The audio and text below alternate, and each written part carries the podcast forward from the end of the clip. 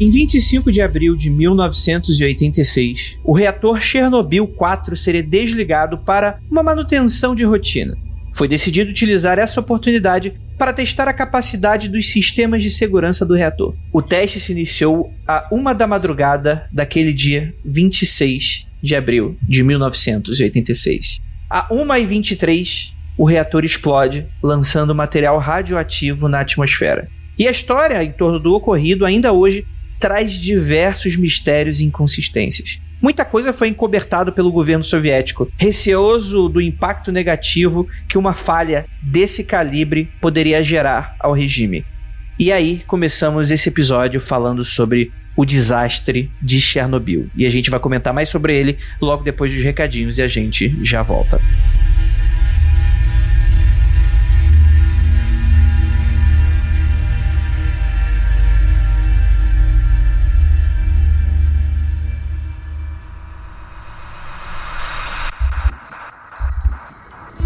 Nada de errado com seu áudio.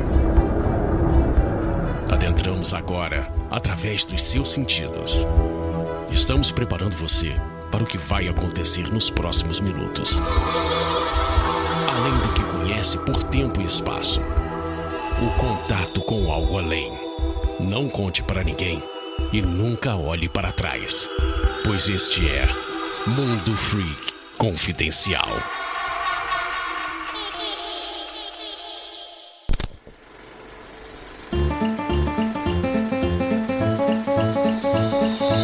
Chegamos aqui agora nos recadinhos radioativos do nosso Mundo Free Confidencial. Prometo que vai ser bem rapidinho. Primeiramente, agradecer muito o seu apoio e sua audiência, por você estar aqui com a gente toda semana, por você que está aqui com a gente pontualmente, por você que não está aqui com a gente, mas por algum motivo isso caiu nas suas orelhas. E muito obrigado para você que nos apoia financeiramente. Para quem não sabe, nós temos plataformas de apoios que dedicamos aos nossos projetos independentes. O Mundo Freak Confidencial ele é exclusivo do Spotify, mas os outros projetos eles são feitos e manufaturados do nosso bolso, do nosso interesse, do nosso tempo. Então a gente tem o Aconteceu Comigo, a gente tem o Popular, a gente tem o Criptologia, nós temos diversos aí podcasts. Em breve, muitas coisas legais, nossos, nossa ficção, que a gente sempre lança todo ano, por aí vai. Muito obrigado para você que também nos apoia. Lembrando que financiamento coletivo é como se fosse uma doação. No caso aqui, o financiamento coletivo recorrente é quase como se fosse uma pequena assinaturazinha de doação que você garante pra gente, para nós usarmos esse dinheiro justamente para converter em projetos novos, para converter em manutenção de equipamentos, pagar servidores e por aí vai, tá bom, gente?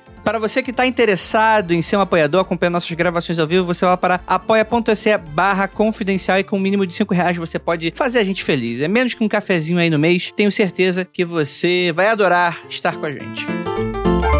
Como citado anteriormente, lembrando que o Mundo Free Confidencial é exclusivo do Spotify, que está aí com várias novidades para estrear nos aplicativos e você pode baixá-lo no seu celular e aí no seu site, lembrando que ele é completamente gratuito para escutar podcast, tá bom, gente? Então é só você baixar e curtir, assinar a gente, clicar ali em seguir e você vai ter aí semanalmente seu podcast favorito aí na casa de vocês.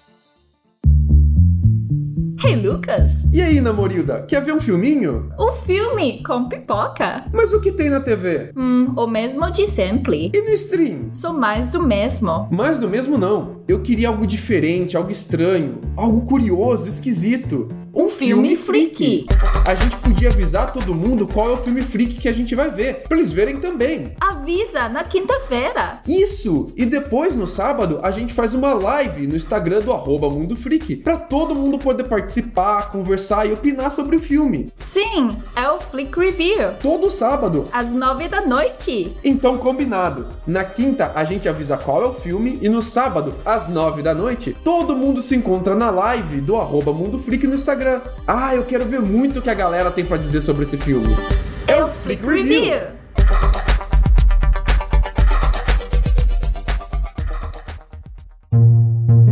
Vamos agora pros anuncinhos de quarentena, lembrando que o anuncinhos de quarentena, eles são uma iniciativa nossa para ajudar pequenos produtores de conteúdo nesse momento de pandemia que muitas vezes estão aí nesse sentido de isolamento social, a gente não tá podendo fazer evento, não tá podendo abrir lojinha e tal. Lembrando que ele é direcionado a pequenos produtores mesmo, tá, gente? Se você tem uma editora, lançamento de livro, esse tipo de coisa, uma empresa médio, grande, enfim, entre em contato com a gente para anúncios, tá certo? Dos nossos outros produtos, ou entre em contato com o Spotify para você anunciar aqui no Mundo Free Confidencial. Mas aqui, caso você esteja interessado em participar, é completamente gratuito. É claro que a gente vai passar pelo nosso crivo, né, do que entra ou não entra, mas você vai no post desse episódio e você preenche o formulário e aí você vai entrar na fila de espera e pode ser selecionado para aparecer aqui. Hoje eu vou falar do Dougrart que ele é um ilustrador para livros, ilustrador de entretenimento, ilustrador de commissions e também quadrinista atualmente com uma webcomic na temática Dark Fantasy. Dougrart, vou deixar aqui todo o portfólio dele. Ele tem um trabalho maravilhoso, gente tanto o Instagram dele quanto aí o Behance para você dar uma olhada no portfólio, caso você esteja interessado aí em ilustração, commissions e todas essas coisas mais. Você quer fazer um quadrinho, você quer, enfim, manda um alô ali pro Dougrart que eu tenho certeza que ele vai te atender. Pequeno grande Douglas, um grande abraço e um big beijo para você. E para finalizar, antes da gente voltar para esse episódio que está radioativo, como disse anteriormente, nós temos as nossas redes sociais. Gente, segue a gente lá no Twitter, no arroba mundo freak. Tem gente que tá cometendo erro, que tá colocando arroba mundo freak tudo junto no Twitter. Não pega a gente, pega outro perfil, tá bom, gente? Então fiquem de olho nisso para vocês não errarem. E no Instagram, aí é tudo junto. Mundo Freak tudo junto, você pode acompanhar também. Inclusive no Instagram tá rolando muito conteúdo bacana após episódio. Tá rolando Lucas e a Exposilda agora agora, né? Agora, agora aumentou o nível. Todos eles falando sobre filmes bacanas de terror, né? Você tem recomendações da Jay, você tem muita coisa legal, então siga a gente. E é isso, gente. Bora lá pra esse episódio. Ficou muito doido de vocês acompanharem. Afinal de contas, Chernobyl, quando será que podemos pisar lá de novo? Você vai descobrir logo agora no Mundo Freak. Então, bora pro papo.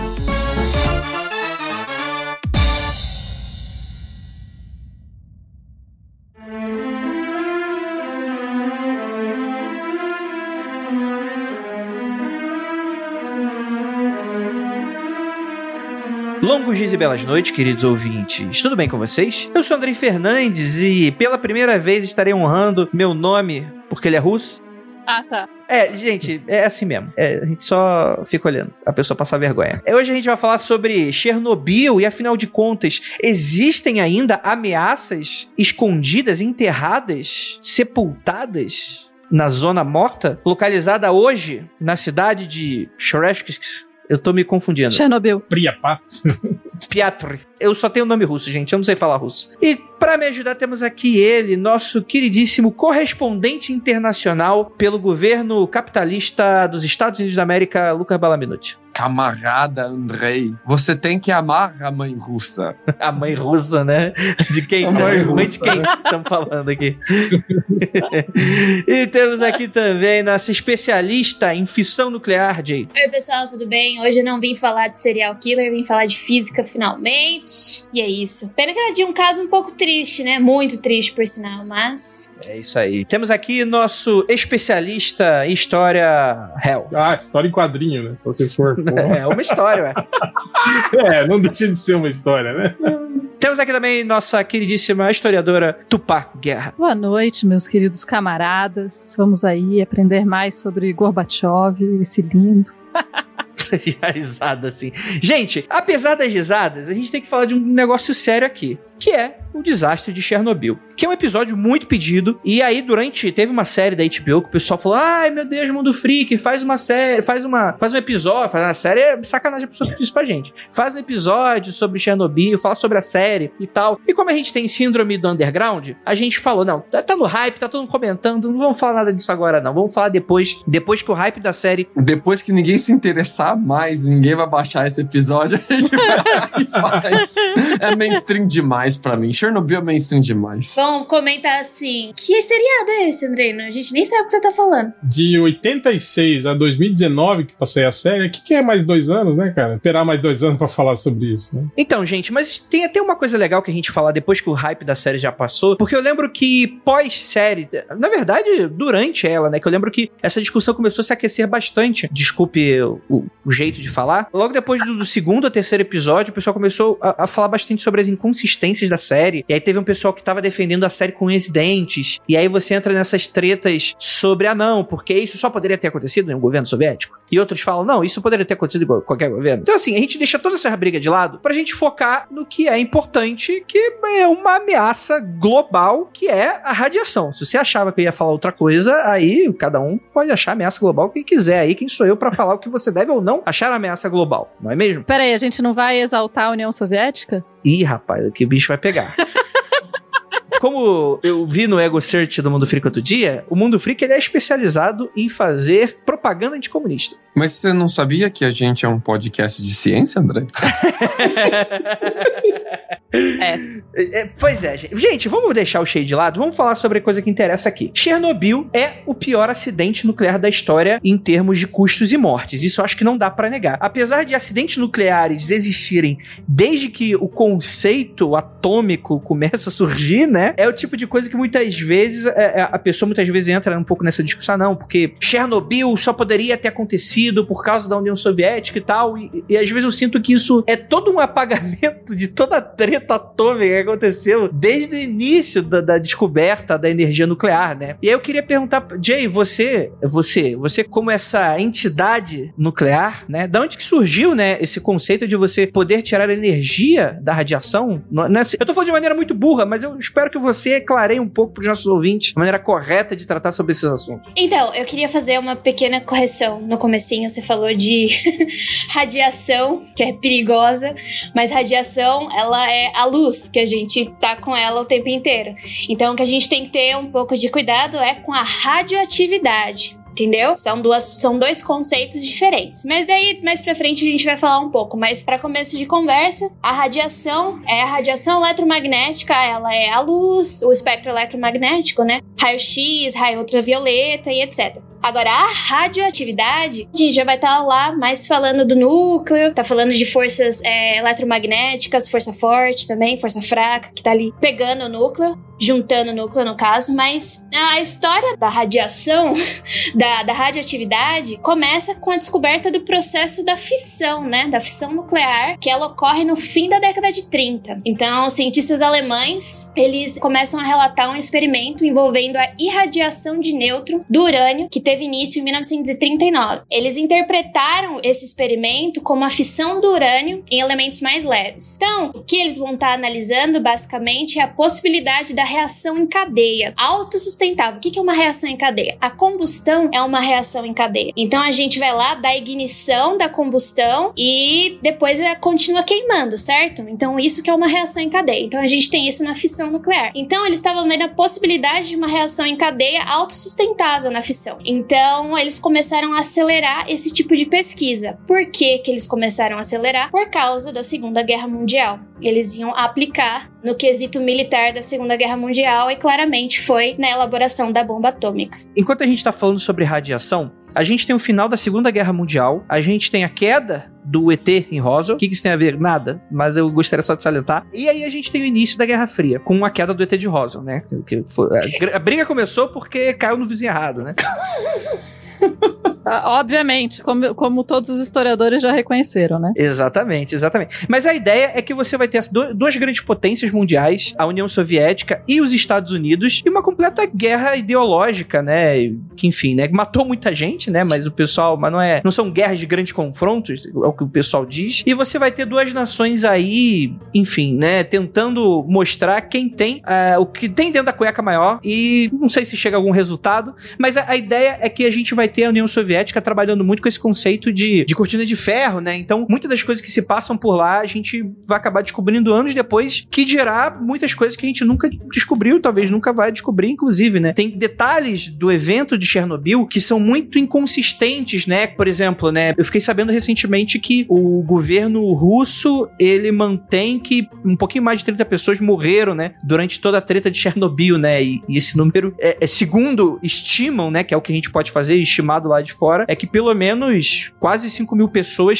sofreram mortes diretas e indiretas aí. É incontável o dano causado a todo o planeta, né? Mas aí a gente vai ter a energia nuclear sendo usado pelo. O, o Tupá, me corrija então. Que, que, que eu tô errado aí? Mais ou menos, mais ou menos. Então, quem diz que são 31 mortos diretos é o relatório da ONU, não é exatamente a informação da União Soviética. Eu acho que é interessante também a gente colocar a diferença entre governo russo e governo soviético, né? São dois governos diferentes, embora o governo russo mantenha várias das questões, né? Abraço Putin aí, né? Ex-KGB, não vamos falar mal dele, porque, né? Enfim. Mas, embora tenha muita coisa e muito segredo que seja mantido, a questão de Chernobyl acabou sendo muito investigada e apareceu. É, muita coisa veio à tona, especialmente depois de 89. Então, a questão dos mortos, o que a gente sabe é que foram 31 pessoas que morreram nas primeiras duas semanas, né? Por questões necessariamente diretamente ligadas, tipo aquela síndrome aguda de ser exposto à radiação e etc.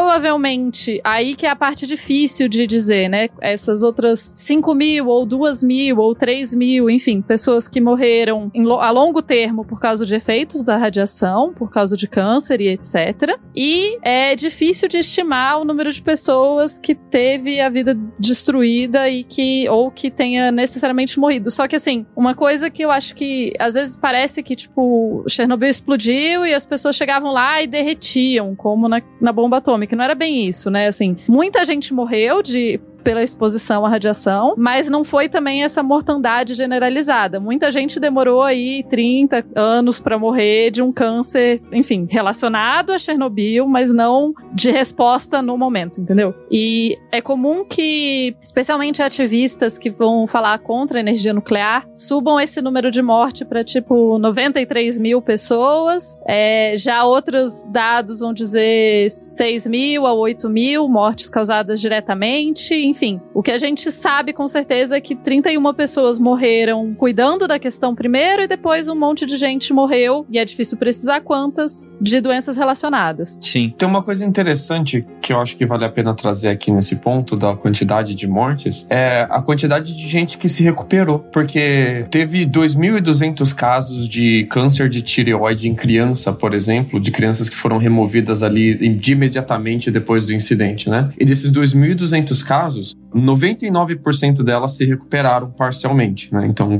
elas ficaram sequeladas, vão ser pessoas que vão ficar o resto da vida marcadas, a vida delas foram arruinadas, vão ser pessoas que vão ter problemas de saúde seríssimos, mas apenas 1% delas morreu de câncer ali mesmo, né? O resto conseguiu ser salvo de alguma maneira, né? E, e por que, que é importante a gente entender isso? É importante a gente entender isso porque as medidas de segurança para quando uma falha desse nível ocasionam, ela de evacuação, elas têm que estar sempre prontas É para você entender que se você evacua, se você consegue ali, colocar as diversas medidas de contenção em cadeia, você consegue realmente salvar a vida de pessoas. Salva a vida de crianças que foram ter uma fase adulta da vida delas porque elas foram salvas, né? Então, por exemplo, a gente tem as nossas próprias tragédias no Brasil, né? Tragédias ah, envolvendo barragem de mineração, por exemplo, que se tivesse é, seguido o protocolo de evacuação do jeito que o protocolo foi feito, por exemplo, a gente talvez teria salvado mais vidas, né? Por isso que é bom salientar assim: é muito difícil medir a quantidade de pessoas que morreram, e por causa disso também é muito difícil de medir a quantidade de pessoas que sobreviveram tem uma porrada de sobreviventes de Chernobyl, uma porrada. E, cara, e, e, radioatividade é um troço meio estranho, né? Por exemplo,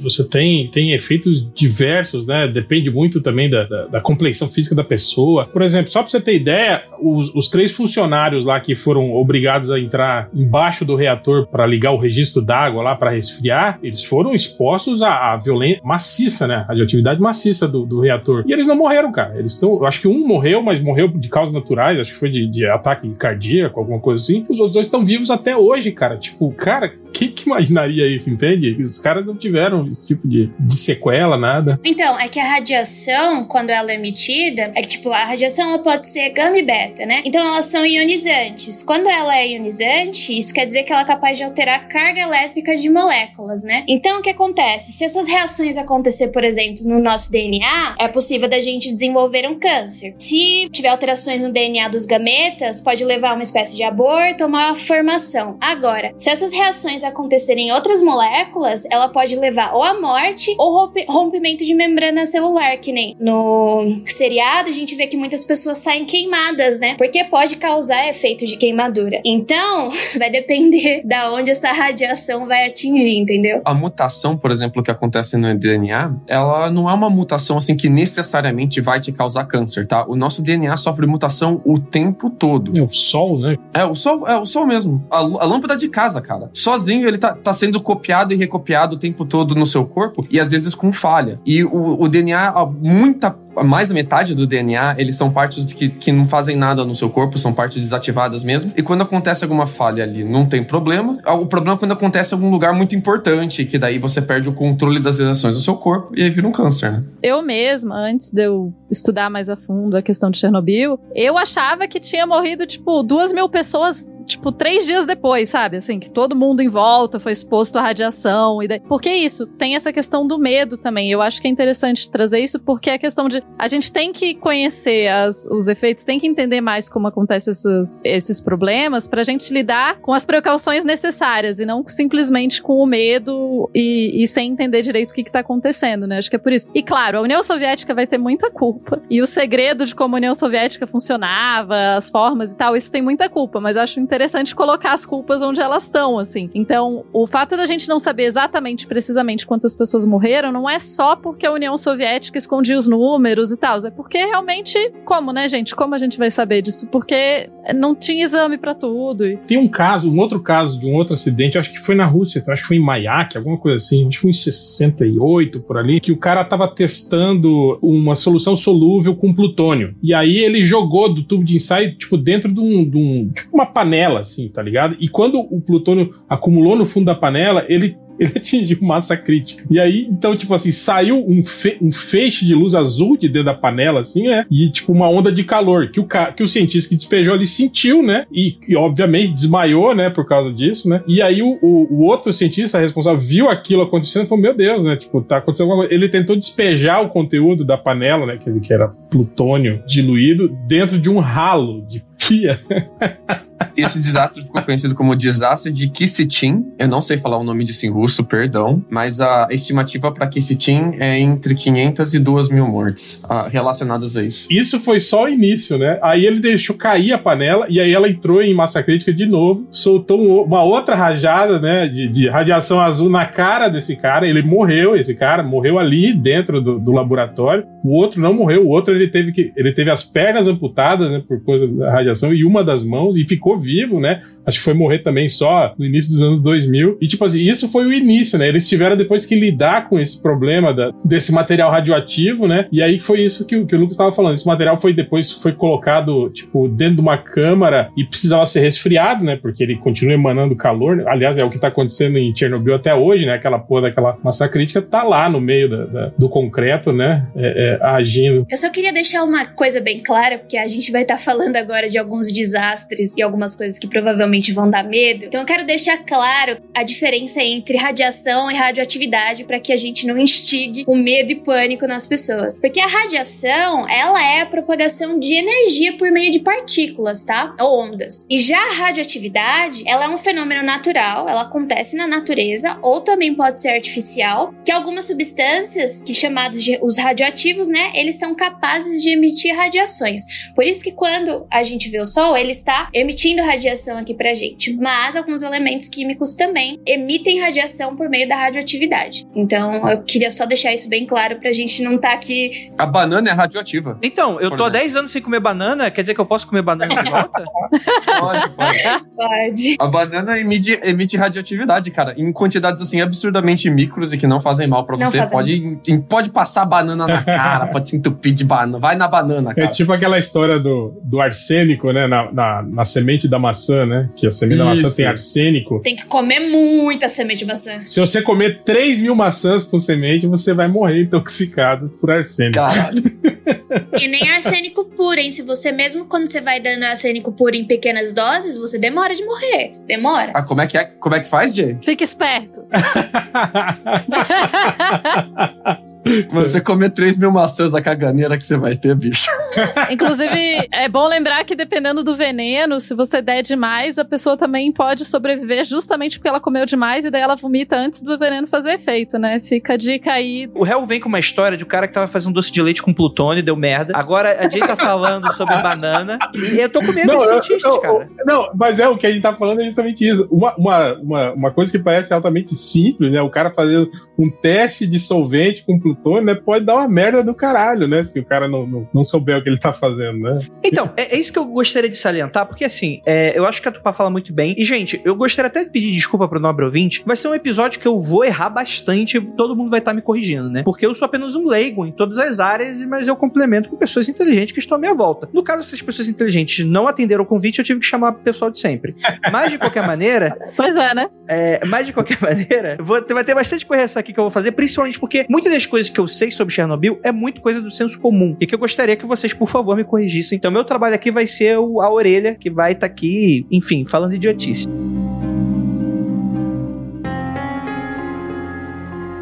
Mas, de qualquer maneira, existem muitos pontos no qual a gente pode falar. Porque quando a gente fala sobre desastre de Chernobyl, a gente vai falar sobre questões políticas, questões econômicas, a gente vai falar sobre química, a gente vai falar, a gente pode focar até na questão, infelizmente, do heroísmo das pessoas que estiveram lá, né? De toda a situação atípica que se gerou na região depois. Então, assim, existem muitos focos que a gente pode dar nesse episódio, então é muito complicado a gente passar por um ponto comum. Então vamos começar do começo. A cidade de Chernobyl, ela é fundada em 1193. Ela é a junção de duas palavras em eslavo, que significa grama e folha preta. Ela é localizada hoje no norte da Ucrânia, perto ali da fronteira com a Bielorrússia. Nem a Rússia exatamente, se bem que hoje a Ucrânia, ok, tá. Dependendo do ponto que você estiver escutando na história, essa informação pode estar um pouco equivocada. Mas no momento que eu estou gravando, eu acho que é certo. É, é, que, é que naquela época era a União Soviética, né, cara? Essas repúblicas todas estavam unidas sob uma só bandeira. Então, Rússia, Bielorrússia, Ucrânia, todas essas eram, faziam parte da, da União das Repúblicas Socialistas Soviéticas. E eu tava assistindo alguns documentários e tal, e falavam que especificamente esse reator, né, é- essa usina que eles montaram na União Soviética, a escolha para essa tecnologia, porque você pode fazer o que eles fizeram com diversos tipos de tecnologias para usinas e reatores, né? Eles escolheram um método que, gente, por favor, me corrija se eu estiver errado, que era barato de se fazer, né? Isso talvez tenha a ver com a situação econômica que a União Soviética estava acontecendo na época, né? A gente tá falando aqui o quê? De, de 86, né? A gente tá quase no fim aí da Guerra Fria, né? Então era uma situação que talvez a União Soviética não estivesse tão bem assim das pernas. Era, era uma usina barata, mas não que seja ruim. Mas tinha capacidade também do plutônio gerado ali, você conseguir fazer armas com eles, né? Então era, era uma usina que não era só feita para energia nu- nuclear. Tipo, ah, vamos gerar energia para todo o território, né? Inclusive, essa é uma das opções do porquê usar energia nuclear, né? A gente tem uma imensa, um imenso país continental, muito maior do que qualquer outro, talvez que já tenha existido, e que precisava levar energia para casa das pessoas, né? Então isso também foi um motivo do porquê de uso da energia nuclear. E a questão é que esse tipo de usina também fabrica, você podia com isso fabricar material, né, para armamentos nucleares, que também dentro do contexto político da Guerra Fria é algo relevante. Eu acho que tem umas coisas interessantes a se falar, né? Bom, primeiro tinha sim uma falha na construção dos reatores, desse tipo de reator específico na União Soviética. Essa falha foi causada por uma economia de material. Já se sabia mais ou menos que essa falha podia ser um problema, mas não se sabia a, a consequência total desse problema, né? E como você falou, é muito difícil a gente apontar exatamente, tipo, ah, foi esse problema aqui, foi por isso que eles fizeram esse reator mais barato. Em parte porque grana não estava sobrando e eles precisavam fazer energia, como você falou. Em parte porque a grande União Soviética não podia ficar para trás, então eles precisavam, tinha uma pressão muito grande, né, para que as coisas fossem feitas o mais rápido possível. Em parte porque seres humanos fazem merda, então, né, também tem isso. Enfim, você vai juntando todos esses fatores. E a questão é que Chernobyl era responsável por 10% de toda a energia elétrica de uma região grande. Às vezes as pessoas fazem esse mau juízo, né? Tipo, ah, mas pra que construir isso? Quer dizer, usinas nucleares na Europa são uma necessidade, né, gente? Eles não têm essas bacias hidrográficas maravilhosas que nós temos aqui no, no, no, nosso sul aqui, né? Então eles precisam, eles não têm da onde tirar energia, né? Então eles precisam desse tipo de coisa, usina termoelétrica. Pensa no Japão, que é uma ilha que praticamente não tem recurso natural. Pois é. você não tem o que fazer lá, e se você for fazer energia elétrica, você ainda fica à mercê de terremotos e, e tufões e tsunamis. Fukushima, né? Fukushima tá aí pra. Exatamente. Mas eu acho que tem duas coisas importantes pra gente lembrar no caso uh, de Chernobyl em específico. O primeiro, o interesse em armamento nuclear ali é estratégico, mas a usina não estava ali no modo de preparo dela para fazer armamento nuclear. Eu acho até que a Jay pode até, se, se esse resíduo de plutônio que, é, que sai da, da, da se ele é, é, é possível criar armas nucleares, tipo enriquecer esse plutônio ou usar ele, esse, esse plutônio residual de, de reator nuclear. Eu não, não sei responder isso não, mas eu acho que não. Acho que é justamente o contrário. Ou você faz a arma nuclear ou você converte ele em energia e o, e o resíduo você tem que lidar com ele de alguma forma que não faça cagada. Você joga fora ele, tanto que o de Chernobyl você tinha que mandar embora, porque, se eu não me engano, a Chernobyl ele funcionava 10% de geração da energia elétrica, o que é bastante, né? Então, eu para armamento não, não rola. Mas para você converter aquilo ali para fazer armamento, é uma mega de uma reforma que você tem que fazer. Não é tipo assim, ah, eu vou mexer em duas válvulas aqui, agora Chernobyl vai fazer armamento nuclear para mim. É, é, complicado, ele precisa de uma mega de uma reforma para fazer isso. Mas é estratégico. Caso um dia venha precisar, a gente tem a usina pronta, a gente tem. Uma dos maiores problemas naquela época de usina nuclear é o know-how, é você ter mão de obra qualificada, a galera que sabe o que tá fazendo. Então a gente já tem a galera ali treinada, que sabe o que tá fazendo, gente tá preparado caso precise um dia chegar a fazer esse tipo de conversão. Então, uma estratégia mais geopolítica a longo prazo. E mas o problema daquela região é que ali fica o rio Pripá. E o rio Pripá desemboca no rio, perdão pelo meu russo de novo, galera, mas o rio Dnepr, que ali vai cortar a Ucrânia e vai cair no Mar Negro ali é excelente para usar a água para resfriamento, porque você tem essa grande, grande recurso de água ali disponível para você praticamente de graça. Mas se cair ali o seu dejeto nuclear, o tamanho da cagada é, é, é global. É global. Vai cair ali no Mar Negro. A parada é essa. Não é a mesma coisa, mas é mais ou menos uma coisa do, de Fukushima, né? Que é do lado do mar. Aí vai, é bom para esfriar, mas e daí se cai no mar, aí a gente tem um problema gigante. Se cai. No chat tá perguntando, né? Manda embora para onde esse resíduo? É o grande problema da, da geração de energia através de, de, de, energia nuclear. Você queima ali no terreno baldio ali do lado, faz uma grande fogueira.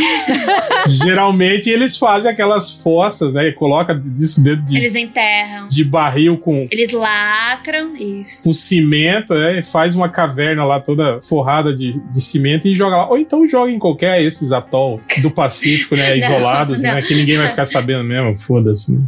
Então, pra você jogar fora, mandar embora, que foi o que eu falei, você lacra ele em vidro, daí depois você coloca ele em tambores apropriados e daí você enterra ele. É mais ou menos tem isso. Que, tem que lacrar, né? Só mandar pro Twitter, então, que.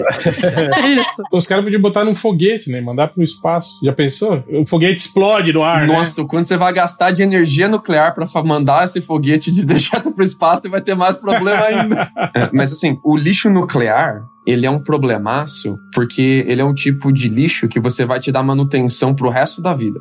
Normalmente, por entre 10 mil e 20 mil anos, você vai ter algum tipo de supervisão em cima daquele lixo para ver se não tá vazando, porque se vazar, você pode ter uma mini catástrofe ali de novo. Então, 10 mil a 20 mil anos não é tipo assim, daqui 50 anos acabou esse problema, né? É um mega problema para você ter que se virar depois, né? O maior problema hoje em dia do, da energia nuclear não é mais a questão da segurança, né? Mas é a questão do que fazer com esse lixo. É, ainda é um grande problema. É, eu acho que é interessante saber, assim, que é, além da necessidade de você ter produção de energia, né? Energia elétrica, enfim, em regiões onde você não tem bacias d'água, etc. A energia nuclear, ela é considerada uma energia relativamente limpa e segura e ela é, você consegue produzir muito com muito pouco, digamos assim, né? Ela rende muita energia. Então, eu não tô aqui dizendo que a energia nuclear é uma boa boa solução, nem nada necessariamente assim, mas todas as formas de produzir energia que a gente tem até hoje tem problemas. Absolutamente todas elas. Cada uma tem problemas diferentes e a gente tem que pensar como sociedade quais são os que a gente deve lidar. No caso de Chernobyl, a gente está falando quando aconteceu o desastre, né? A gente já tinha ele, o desastre aconteceu, a explosão aconteceu no quarto reator, né? Então você já tinha outros três e havia o plano de construir o quinto e o sexto. Mas é, tanto era necessária essa energia daquela região e da de Chernobyl que logo depois do acidente os outros, os outros três continuaram funcionando. Não, não foi completamente encerrado. A galera continuou funcionando por um tempo, depois rolou um embargo, depois desembargaram o embargo e depois ainda queriam construir o quinto e o sexto e embargaram a construção do quinto e sexto. Foi uma mega disputa política ali na região por muito tempo se devia ou não devia continuar a produção de energia nuclear ali, porque a, além de gerar a energia que a galera precisa,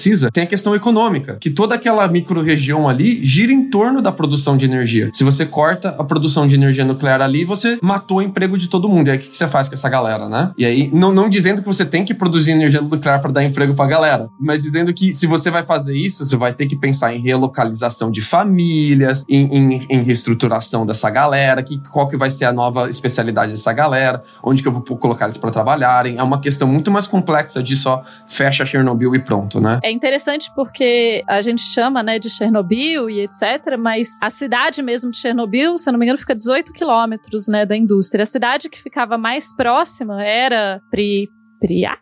Pripyat. Pripyat. Pripyat. Pripyat. Então, Pripyat que foi construída justamente para ser uma cidade que girasse em torno da usina. Então, a maior parte das pessoas que moravam nessa cidade ou eram funcionários da usina, ou trabalhavam no comércio, ou eram pequenos agricultores, alguém ali da região. E sim, vocês ouviram corretamente, comércio na União Soviética tinha, não, né? Era uma cidade de, composta muito por jovens, né? Porque eram pessoas que iam trabalhar nas fábricas e que era um assunto muito novo, né? Então eram pessoas que estavam acabadas de sair da faculdade. A média da cidade era de 26 anos na época da tragédia. Cara, era uma cidade universitária sem universidade. Era essa parada.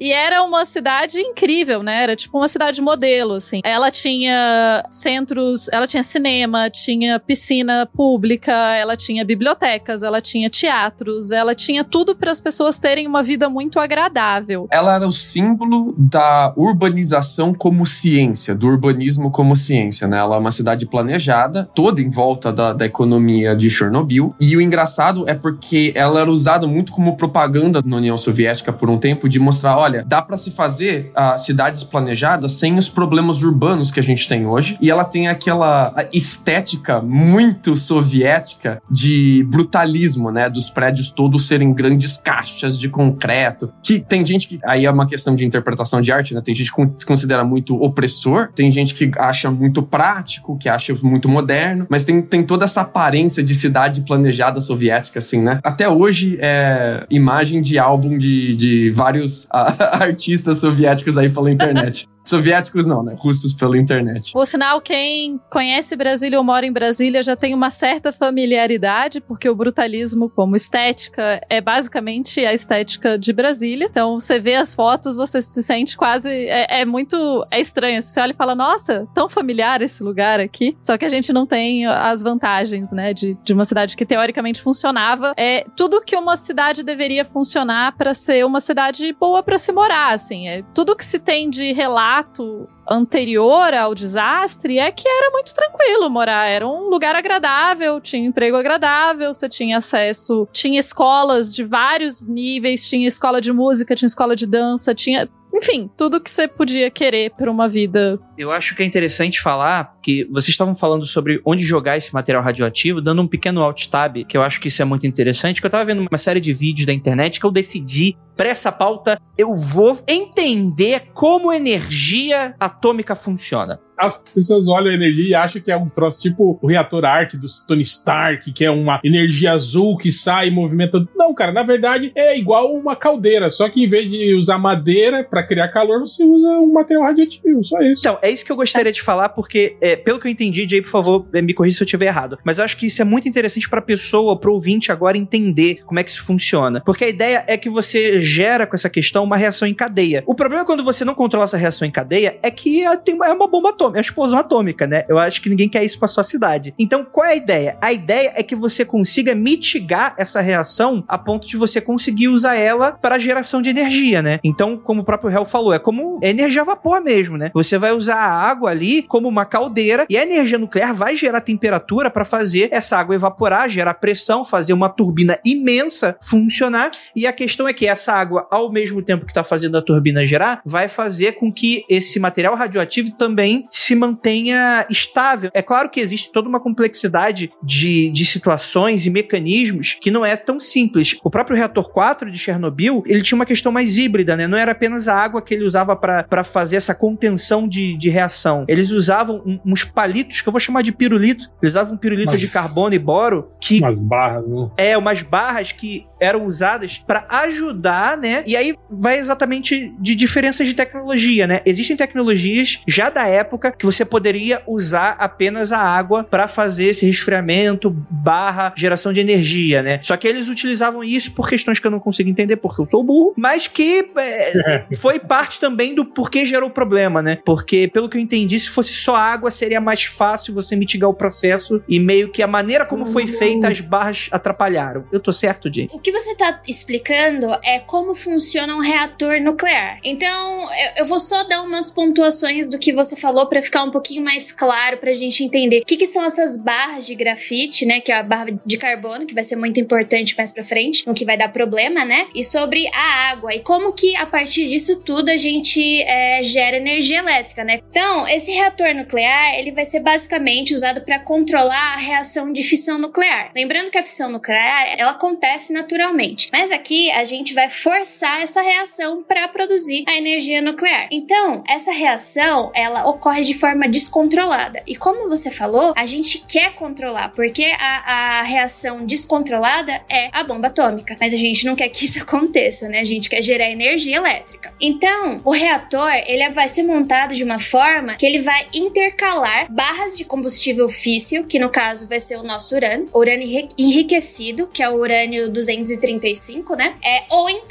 como o Hel citou antes, o plutônio 239. Só que a gente vai ter barras de moderadores de nêutrons. O que, que é isso? Esses moderadores aí são exatamente essas barras, esses pirulitos que você falou, de carbono na forma de grafite. Ela não só precisa ser de grafite, ela pode ser de cádmio e também ela pode ser de água pesada. Então, parte dos nêutrons liberados na fissão nuclear, eles vão colidir com os núcleos desses moderadores e que vão absorver os nêutrons, é, sem sofrer fissão nenhuma. É aí que o resultado vai virar uma reação em cadeia. A gente vai ter uma reação de fissão em cadeia, só que controlada, porque somente os nêutrons liberados em cada fissão vai poder reagir novamente. Então, essa energia liberada na fissão, ela vai aquecer e vai evaporar água pura. Essa água vai estar numa temperatura aí de 270 graus Celsius. A água, ela vai ser mantida sob pressões altíssimas e por isso, quando ela for liberada, ela vai ter força suficiente para movimentar um conjunto de turbinas conectadas a um gerador. E foi exatamente aí que deu problema no teste de Chernobyl. E é nesses geradores que ficam envolvidos uma enorme quantidade de bobinas condutoras. Daí a produção de energia elétrica, ela vai acontecer por indução eletromagnética, não vou entrar muito nesse assunto, mas é por indução eletromagnética, ou seja, enquanto o gerador estiver em rotação, estiver girando, a gente vai ter geração de corrente elétrica. Muito bom. A ideia é mais ou menos assim: tem o núcleo do átomo e os elétrons em volta, certo? Quando bate um próton nesse núcleo, saem três prótons ali dentro. Esses três prótons vão bater em outros átomos e vão sair mais três de cada um. E dali, de cada um que vai batendo, vai ser mais três, mais três. Você tá vendo que tá crescendo exponencialmente, né? 3, 27, 27 vezes 3 dá quanto? 81.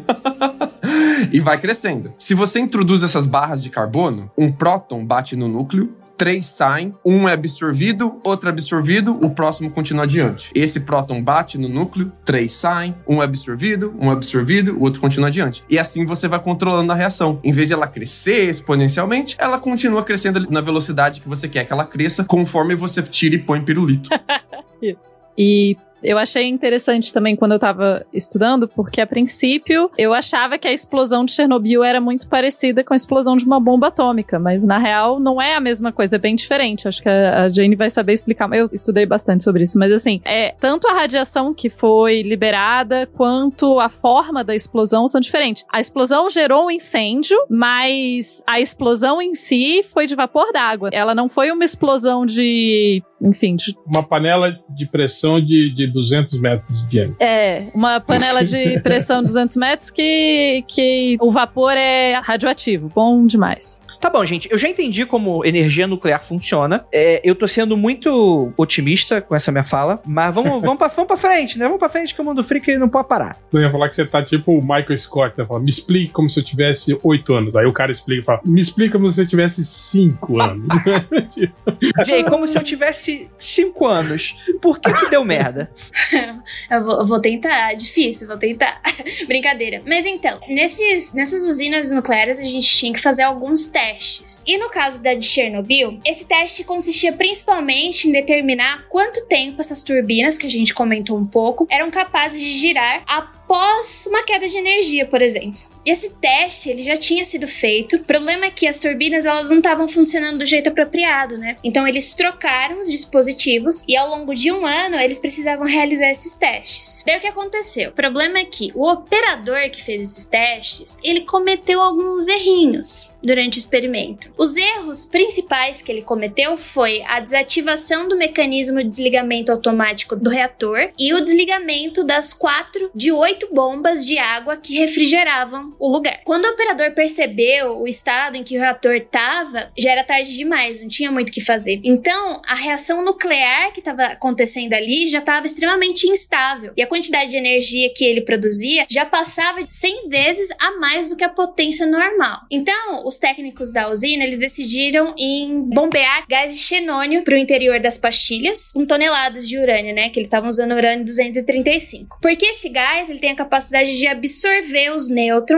emitidos pela fissão nuclear. Só que a instabilidade do reator tornou basicamente impossível o controle da fissão pelo uso do xeônio. Eu acho que até no, no seriado mostra um pouco do, de como funcionava lá o xeônio. Xeônio é aquele, aquele gás que a galera mete na luz do farol do carro pra ficar bonito? É, é, é porque aqui a gente tá falando do gás de xenônio. Mas é basicamente o mesmo. Ah, caraca, é o mesmo elemento. Olha só. É, múltiplas utilidades. Serve para controlar reações nucleares e deixar Velozes o seu e Furiosos também é ciência. Imagina o Van Diesel vir aqui salvar Chernobyl. Vai salvar dando zerinho com o carro dele. então, eles inseriram hastes contendo boro, daí eles já inseriram manualmente, para parar essa emissão de nêutrons. Só que quando foram inseridas essas hastes, os pirulitos, as hastes elas expeliram água do reator. E, consequentemente, né, a água evaporou, se expandiu de forma muito violenta e, e explodiu, né? A pressão que foi produzida ali pela água foi, foi tão grande a ponto de soltar uma placa de cobertura do reator que pesava toneladas. Foi nesse momento que uma grande quantidade de vapor, responsável por liberar produtos da fissão nuclear, como iodo 131, césio 137, que a gente já falou sobre do incidente lá de Goiânia, lembrando que ele tem uma meia-vida de 30 anos, e o estrôncio 90, pra atmosfera. Strôncio é um nome muito maneiro, né? Vou dar o nome do meu filho de Strôncio.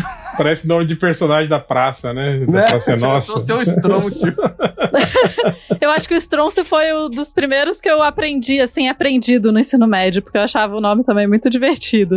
Estronço 90, lembrei. Só que não parou por aí, tá? É, dois ou três segundos depois da primeira explosão, a gente teve uma segunda explosão. E aí a gente ejetou fragmentos das pastilhas de urânio e de grafite. Então foi, eu acho que mais ou menos 300 quilos de fragmentos de carbono. É, porque uma, uma parada é você vazar a, a água que está sendo transformada em vapor, que é radioativa. Outra parada é a célula de energia nuclear primária ali, o seu combustível. Ali que é o problema, bicho. Ali é o catiço. Meu, o núcleo do reator, ele fundiu. Ele fundiu porque a temperatura ali era tão alta, tão alta, que fundiu e foi aí que causou um grande incêndio, né? E uma outra enorme nuvem de gases, totalmente contaminados por materiais radioativos, foram lançados para a atmosfera de novo. Aqui, aqui, ó, entra duas paradas de eles terem apelado para fazer o reator mais barato. A primeira delas é o pirulito, que eles fizeram o pirulito oco para ficar mais barato. E entrou água dentro do pirulito, e é por isso que ele expeliu água, eles que meteram as pastilhas manualmente lá dentro. E a segunda, que era a, a cabine de contenção ali de concreto em volta do núcleo, que eles fizeram mais barato também, e não aguentou não aguentou a pressão. É, era parcial. Eles não fizeram uma inteira, era parcial. Ou seja, era para estar tá fechadinho ali. Porque o problema que a gente vai ter real é quando o núcleo funde. Quando ele funde, ele vai explodir e acabou. Se você tem essa contenção, ela vai preservar o núcleo para ele não ficar exposto. Mas não, a gente só tinha uma contenção parcial. Jay, uma coisa que eu vi nesses canais de internet que estavam falando a respeito, eles falaram que, tipo assim, que o núcleo só não explodiu como uma bomba nuclear por causa da grande quantidade de material, né? Eles falam, por exemplo, tipo assim, para você atingir massa crítica com essa quantidade de material, você precisaria de uma reação muito intensa. Então seria praticamente impossível explodir como uma, uma bomba nuclear. A explosão foi de pressão de, de líquido mesmo, né? E aí eles estavam falando sobre, sobre as quantidades, né? Enquanto que, tipo assim, uma bomba nuclear carrega 300 gramas de plutônio, né? Ali naquele reator você tinha, tipo, 400 400 quilos, né, desse material lá dentro, né? É, então, é, na segunda explosão a gente tem uma expulsão de fragmentos de quase 300 quilos, então foram 300 quilos de fragmentos expulsos. E depois da segunda explosão, quando o reator já está totalmente é, comprometido, a gente tem 300 toneladas de água ali só para tentar abaixar a temperatura do, desse reator. Então, pra você ter noção, quando ele funde, é, tão, é tão pesado, é tão quente, que é absurdo. A gente tá falando agora em quilos, toneladas. É, é muito absurdo. Eu acho interessante que a questão de Chernobyl é um eterno. E não para por aí. Nós temos também, logo depois, a segunda explosão. E não para por aí. O teto era forrado de piche e pegou fogo. Mas e não por... para por aí. Mas por que que os caras espremeram o reator até o limite deles e tiraram ali o desligador automático, desligaram o alarme, desligaram todos os métodos de prevenção. Por quê? Porque queria bater meta. A parada era essa. Eles tinham uma meta para bater. Eles tinham que mostrar que o reator conseguia ficar desligado, ainda continuando girando as, as, turbinas de forma com que as turbinas não parassem. Porque tem um grande perigo se as turbinas pararem, né? A ideia deles era que as turbinas, tipo assim, girando por inércia, ainda estariam produzindo energia elétrica, né? Tipo, emergencialmente, né? É, eles tinham que mostrar que as turbinas conseguiam gerar energia sozinhas por inércia depois que paravam a reação nuclear. E qualquer coisa, eles tinham geradores ali no lado para continuar uh, isso por um tempo e reativar a, ali o, a sua fissão nuclear para ainda fazer pegar no tranco caso de pau, né? Aí eles descobriram que não, que não dá certo e que explode se acontece isso. Descobriram da pior forma, explodindo. Eu acho que é importante lembrar, a Jenny falou, que é, o reator é basicamente ele tá tentando conter a reação, né? O reator ele tá ali para não deixar que a reação ocorra loucamente. E daí, se você fica com, completamente sem energia, pode dar ruim em todos os outros sistemas que ajudam a controlar o reator. Por isso que é importante. E eles já tinham feito testes parecidos que não tinham dado certo, né?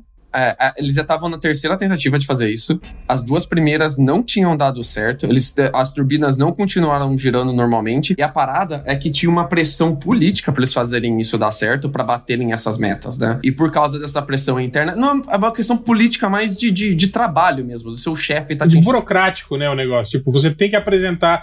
acho que o que vocês falaram é que já tinha um ano e pouco, né? Que, esse, que tinha sido a, a reforma da, da, E tem os prazos, né? Digamos, esses prazos vencem. Você tem que apresentar esses, os, os dados de testes X até o prazo tal. E provavelmente, né, a pressão era justamente para essa, né? Que você ah, tem que fazer. E, e, o cara falou: quer saber? Vamos tentar, vamos desligar tudo aqui que impede a, a turbina de girar, para ver se essa turbina continua girando a hora que a gente desliga e dá certo. E não deu. Então, né? É porque a gente tá falando de fissão nuclear, fissão nuclear, fissão nuclear, mas o que, que, que, é essa fissão nuclear aí? Que é uma parada legal de, de, se saber, porque a gente tá ali quebrando núcleos, né? Então, pra gente fazer essas turbinas rodarem e gerar energia elétrica, a gente tá pegando basicamente é, átomos instáveis, que são núcleos que não são capazes de se manter inteiros, né? Eles vão, eles tendem a se dividir em partes menores. A gente tá fazendo com que esses átomos eles se quebrem quebrem e liberem energia. Isso acontece normalmente, tá? Na natureza. Mas daí a gente tá forçando porque a gente quer essa energia. Então a gente tá mexendo com o núcleo. Então a gente tá pegando o núcleozinho, quebrando, produzindo energia para girar a turbina, para trazer energia elétrica. Então é basicamente isso. Então eles estão basicamente testando essa turbina com quebras de núcleos. Eu, para mim isso é uma coisa muito. E, e aqui eu queria voltar um ponto lá atrás que o Andrei puxou e que passou batido, que é que a tecnologia que eles estavam empregando para fazer isso já era ultrapassada fazia pelo menos duas décadas. Já era ultrapassada. E pensa aqui comigo, galera. Manja quando você vai fazer uma viagem ou quando você vai usar o carro e falam, você quer usar o seguro? E você fala, não, não vai dar nada. Você bater o carro é uma parada. Agora, imagina você falar isso pro nível de produção de energia nuclear. Você tem, você tem duas décadas de tecnologia ultrapassada, um sistema barateado e os caras puxando o sistema pro limite para conseguir bater meta. É, é assim, é, é, é, de novo, é que nem acidente aéreo. Não é uma coisa que dá errado. É uma sucessão de decisões que são feitas por motivos diferentes, a, constituintes e contextos diferentes, e quando elas chegam no limite delas, você vai ter uma grande catástrofe. É muito doido, né, cara? É muito doido. É, eu acho que é interessante colocar isso, né, como o, o desastre de Chernobyl, e eu acho interessante chamar de desastre mesmo, acidente, porque ele não foi uma coisa que. Não tem como a gente dizer que se uma pessoa tivesse agido diferente, ia evitar tudo. Não foi a decisão de uma pessoa, foi uma decisão. Talvez não evitasse nada. Talvez, É. ou- talvez três pessoas tomando decisões diferentes e acontecer do mesmo jeito. É, é- é uma cadeia de é uma cadeia de acontecimentos tão grande que é muito difícil a gente dizer assim, embora tenham é, seis pessoas tenham sido condenadas, né? Elas foram mais como bode expiatório que qualquer outra coisa, porque você tem ali um sistema que estava degringolando há um tempo, baseado em segredo e etc, e que tá tudo meio errado. E daí cada coisa que tá meio errado, ela vai se juntando a mais coisas erradas e daí tem uma hora que não dá nem pra consertar direito o que já tava errado antes, enfim. E também porque é interessante a gente falar dessa parte de ah, a política, né? Ah, tinha uma política tal.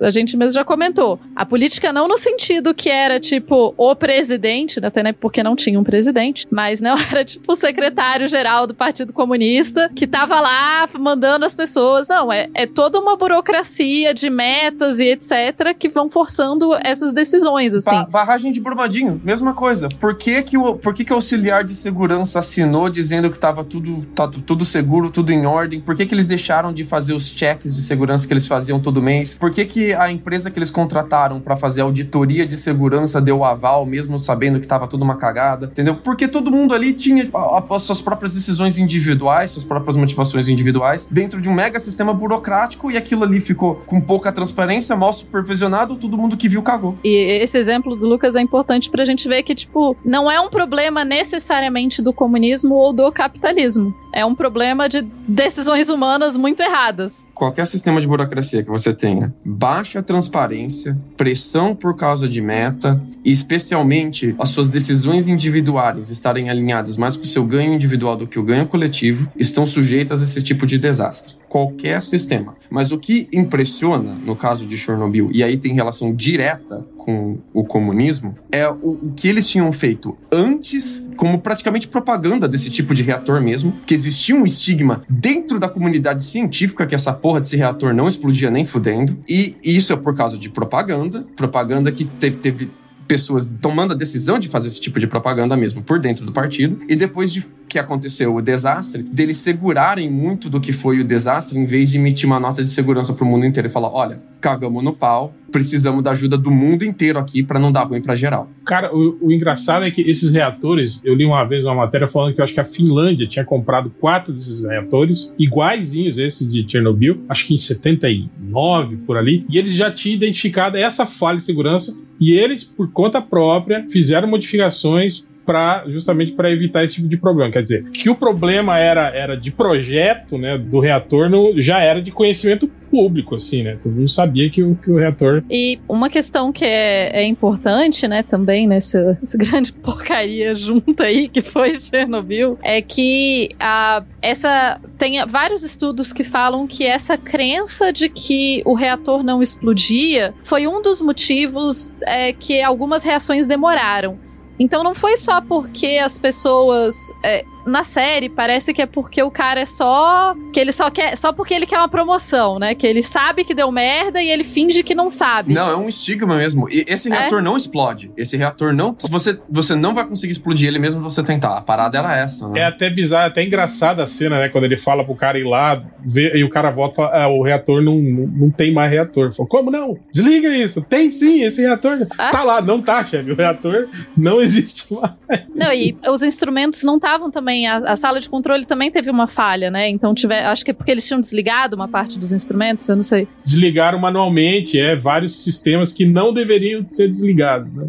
E não estava mostrando no painel também algumas coisas. Então, eu acho que é, é importante também pensar um pouco em como foi essas pessoas que estavam lá no momento, que elas alguma uma parte da inação delas não foi só porque elas eram malvadas e comunistas e queriam esconder o grande segredo, foi porque, cara, deu uma além de você não acreditar que o reator explode, você imagina o choque que você tá sabendo a merda que é um reator explodindo, às vezes você só entra em negação mesmo, você só tipo, não, não tá acontecendo. O relatório, o relatório da ONU sobre o acidente, que aliás é extremamente sóbrio, o relatório da ONU, ele diminui bastante o que eu achava que era o, o tamanho do impacto de Chernobyl. Ele traz o documento da, da análise de aval de segurança de, do primeiro reator desse tipo que foi feito, com essa falha de segurança apontada e essa falha de segurança sendo ah, censurada.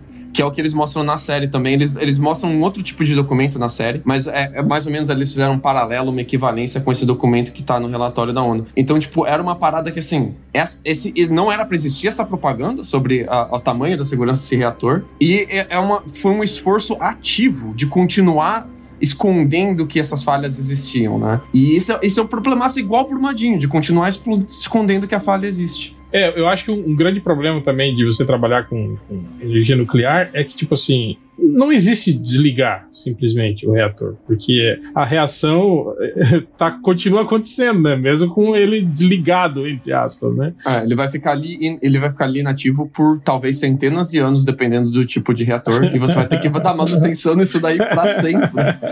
É, inclusive, é, ainda tem pessoas que trabalham em Chernobyl porque é isso. Tem quatro reatores lá e precisa de manutenção. Não dá pra só deixar. Você tem que ir lá. Tem, tem todo um esquema hoje em dia, óbvio, né? Mas não é só por causa do sarcófago e do- de tudo que foi feito. A galera trabalha lá também pra cuidar dos outros reatores que foram desligados. Eu só tô um pouco com dó da galera, da galera achando que energia nuclear é muito, muito ruim e não é tão bem assim, né? Não, é, é tipo é tipo avião, tipo, é, é bom, mano. O problema é quando cai, É ruim. explode, né?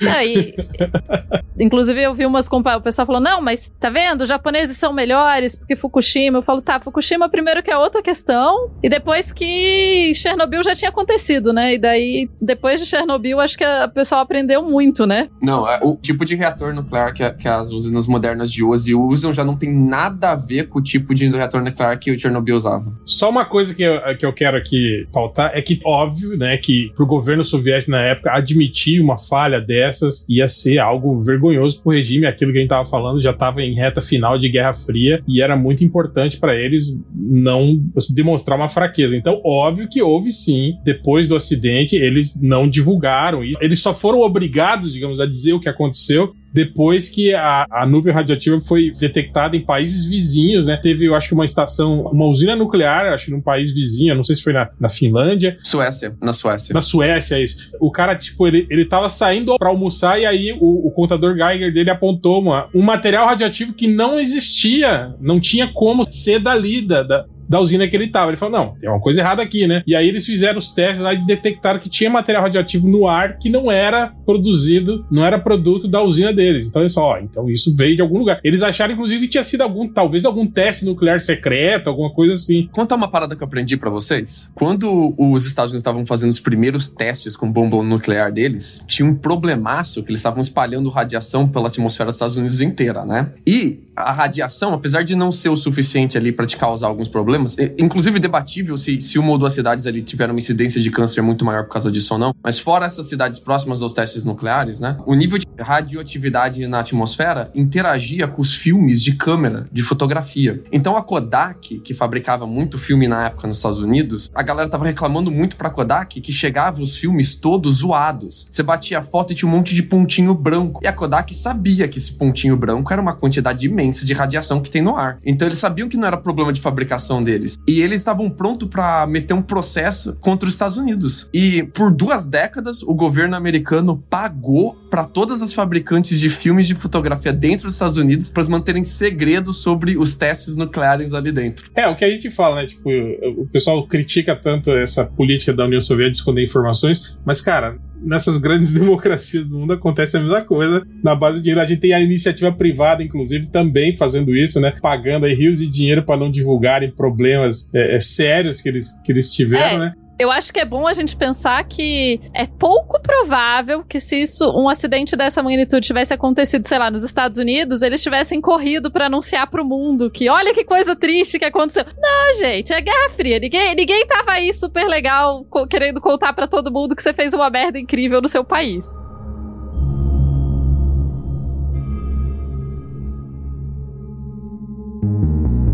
Eu acho que quem acompanhou a série de TV da HBO e pra quem conhece um pouco, já foi curioso do assunto e tal, já conhece bem a narrativa dos fatos e tal, então acho que a gente pode dar umas linhas gerais e tal. É muito interessante que o teste começa de manhã. Um dos cara, e esse é interessante. A gente pode ficar aqui 10 horas e a gente pode citar um problema diferente que aconteceu naquela, naquele dia, né? Tipo, a- além, é claro, da falta de recursos, você tem a falta de pessoal especializado em energia nuclear. Tinha muita gente que trabalhava na usina, era engenheiro e, e pessoas que operavam em usinas não nucleares, que estavam trabalhando em uma usina nuclear, que não faziam ideia de como aquilo funcionava. Você tinha falta de pessoal especializado em, em- de entender mesmo que o cenário mesmo, né? De serem pessoas entendidas e estudadas no assunto, né? Pô, o que que isso, o que que isso tem a capacidade de fazer? Provavelmente uma boa parte da galera ali era a galera do, poxa, vou- eu sei apertar uma porca e um parafuso e eu fui contratado pra isso, então vou lá apertar essa porta com parafuso. Não tem uma ideia do todo o que esse tipo de coisa podia estar acontecendo. Inclusive hoje é até um pouco injusto a gente olhar pra trás e falar, nossa, olha só que tipo de coisa absurda, mas as coisas aconteceram que apesar de demorar até um dia inteiro, né? O teste começou de manhã e as coisas começaram a dar ruim de verdade a ponto crítico de madrugada, né? Então teve muito tempo que o pessoal não estava entendendo exatamente o que estava acontecendo, porque eram pequenas coisas que iam dando ali. O pessoal falou: tá, isso aqui pode, ser, pode não ser. As coisas não efetivamente aconteciam da maneira como previam, e tentavam fazer outra coisa e geravam outras, né? Chegou um ponto em que, por exemplo, tem uma, uma foto muito interessante que é do próximo do reator, né? Você tinha os pirulitos ali de carbono que estavam no chão, né? E você viu os quadradinhos ali no chão. E chegava uma hora que o pessoal ia mexer lá e os palitinhos saltando pra cima. E o pessoal, olha que Opa! coisa interessante, né? Que coisa curiosa. Por que, que eles estão fazendo isso, né? Piruleta e piruleta? Por que será que isso tá acontecendo? Então, cara, tipo, é, é muito interessante quando a gente para pra olhar, porque é aquela coisa igual, tipo, a pessoa que para pra olhar acidente de carro. E, tipo assim, é curioso da maneira como tudo acontece, que é de fato você quer saber pela curiosidade mórbida da coisa toda, né? E depois, quando o, o- o- de fato o reator explode dessa maneira, não é uma explosão nuclear, né? É como se fosse de fato uma grande panela de pressão gigante, né? É, e começa a sair vapor, é um vapor branco. Cara, nem parece uma parada de. Parece que tá que escolheram o novo Papa, quase, né? O pessoal olha lá, só que o problema era que aquela merda era radioativa, bicho. E Não, e, inclusive, André, eles citam isso também. Tem, tem um, um livro aquele de vozes de vozes de Chernobyl que eles falam sobre isso, sobre o, o grande facho azul, né, de luz à noite, né, que era lindo de se ver, que foi justamente isso, que era quando o reator já estava em massa crítica emitindo Todo mundo porra de mão dada em volta do lago, olhando o reator fundindo ali a luz bonita.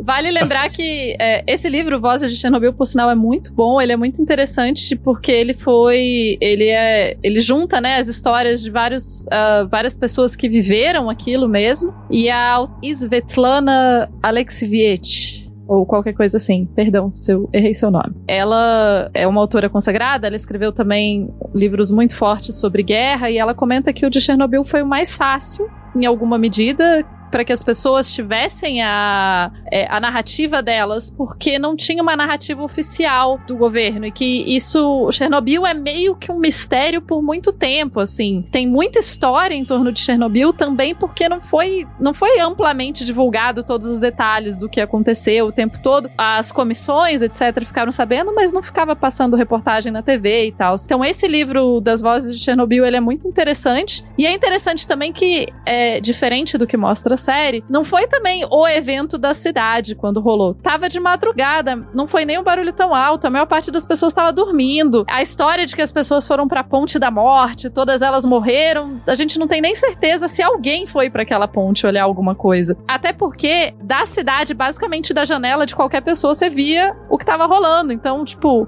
você ia sair uma da manhã, pra... não faz muito sentido, assim. Era duas da tarde. manhã, duas da manhã, um frio do cacete lá também. Porra, você acha Você pode só vai... olhar pela janela. Por que É. que você iria pra uma ponte? Tipo, o A quê, galera velho? percebeu mesmo que o bicho tava pegando quando no dia seguinte tocou a sirene e falaram: olha, evacua agora. Aí a galera percebeu que o negócio era sério. Inclusive, a, a informação que passou é: evacua agora, a gente vai voltar semana que vem. Pra justamente a galera não, não começar a fazer mala e não ficar embaçando pra ir embora. Exato. Não, e não levar também material contaminado, né? Porque É. isso tudo, tipo, é pra você sair com a- só com a sua roupa mesmo e, e é isso, né? E tomar banho ali, você vai tomar aquele banho anti-radiação na saída já. Sim, exatamente, né? E aí você vai ter a, a evacuação da cidade de Pripyat, porque você tem todo esse acontecimento. Arrepiat, camarada Andrei. E, e- e é interessante porque o Lucas falou bem, né? Tipo assim, é- é, falam de três a uma semana. Ah, não. Vocês vão voltar, fica tranquilo, pode ir embora lá. O pessoal, obviamente, nunca voltou. E aí você começa a contenção de danos, né? Porque até pro pessoal entender o que tinha acontecido e aceitar, houve essa questão, né? Então começaram a preparar diversos planos de contenção, né? Que o problema, gente, é que não aconteceu o que de pior poderia ter acontecido. E eu acho que é isso que eu gostaria de salientar um pouco, que a, a parada não chegou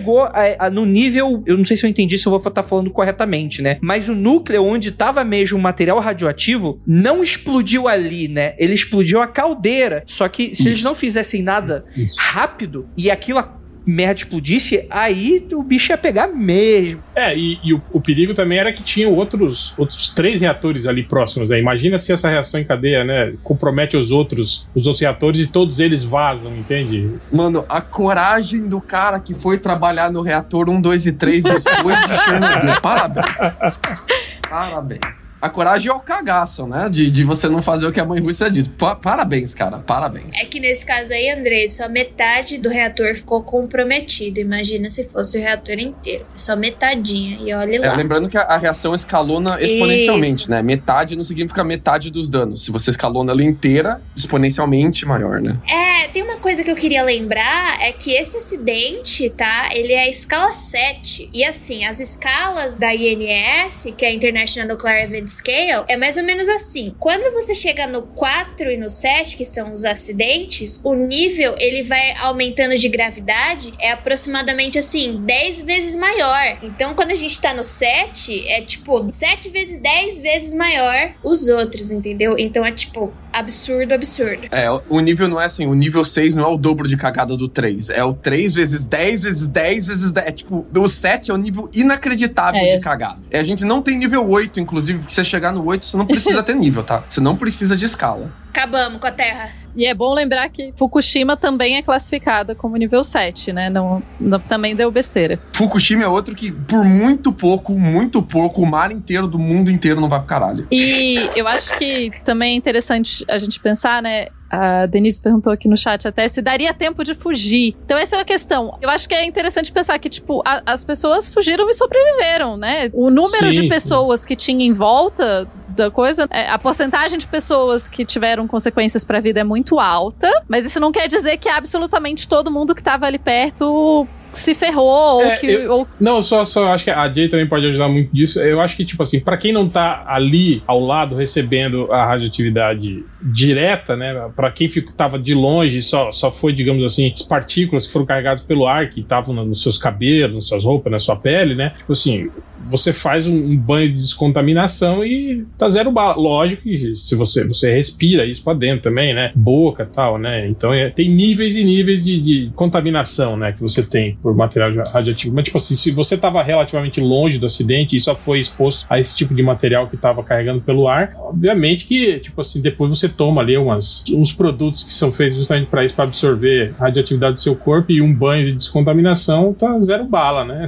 É que o maior problema a longo prazo é a tireoide, né? A tireoide ali que vai estar tá filtrada no, na, na, radiação para você e se acumula radiação demais na sua tireoide, você é. desenvolve câncer de tireoide ou outros problemas de tireoide, né? Mas é, esse é, o, inclusive, o problema mais comum relacionado à radiação. Então, é que a gente não pode esquecer que eles também estão passando por um evento traumático, né, gente? Sim. Então, a gente tem as consequências psicológicas. Tem até alguns estudos que analisaram as consequências psicológicas causadas pelo acidente de Chernobyl. Eles ficaram tão traumatizados que dá para equiparar com o bombardeio atômico de Hiroshima e Nagasaki. Então, a gente tá falando todos os problemas de radiação e radioatividade, mas foi um evento extremamente traumático. É, não, de você deixar a sua vida pra trás, né? Você tem é. que ir é. embora da cidade e tudo e, e, nada mais, né? E vamos lembrar, gente, que, se eu não me engano, 23% do território da Bielorrússia atual e tal, é contaminado até hoje, assim, tipo, porque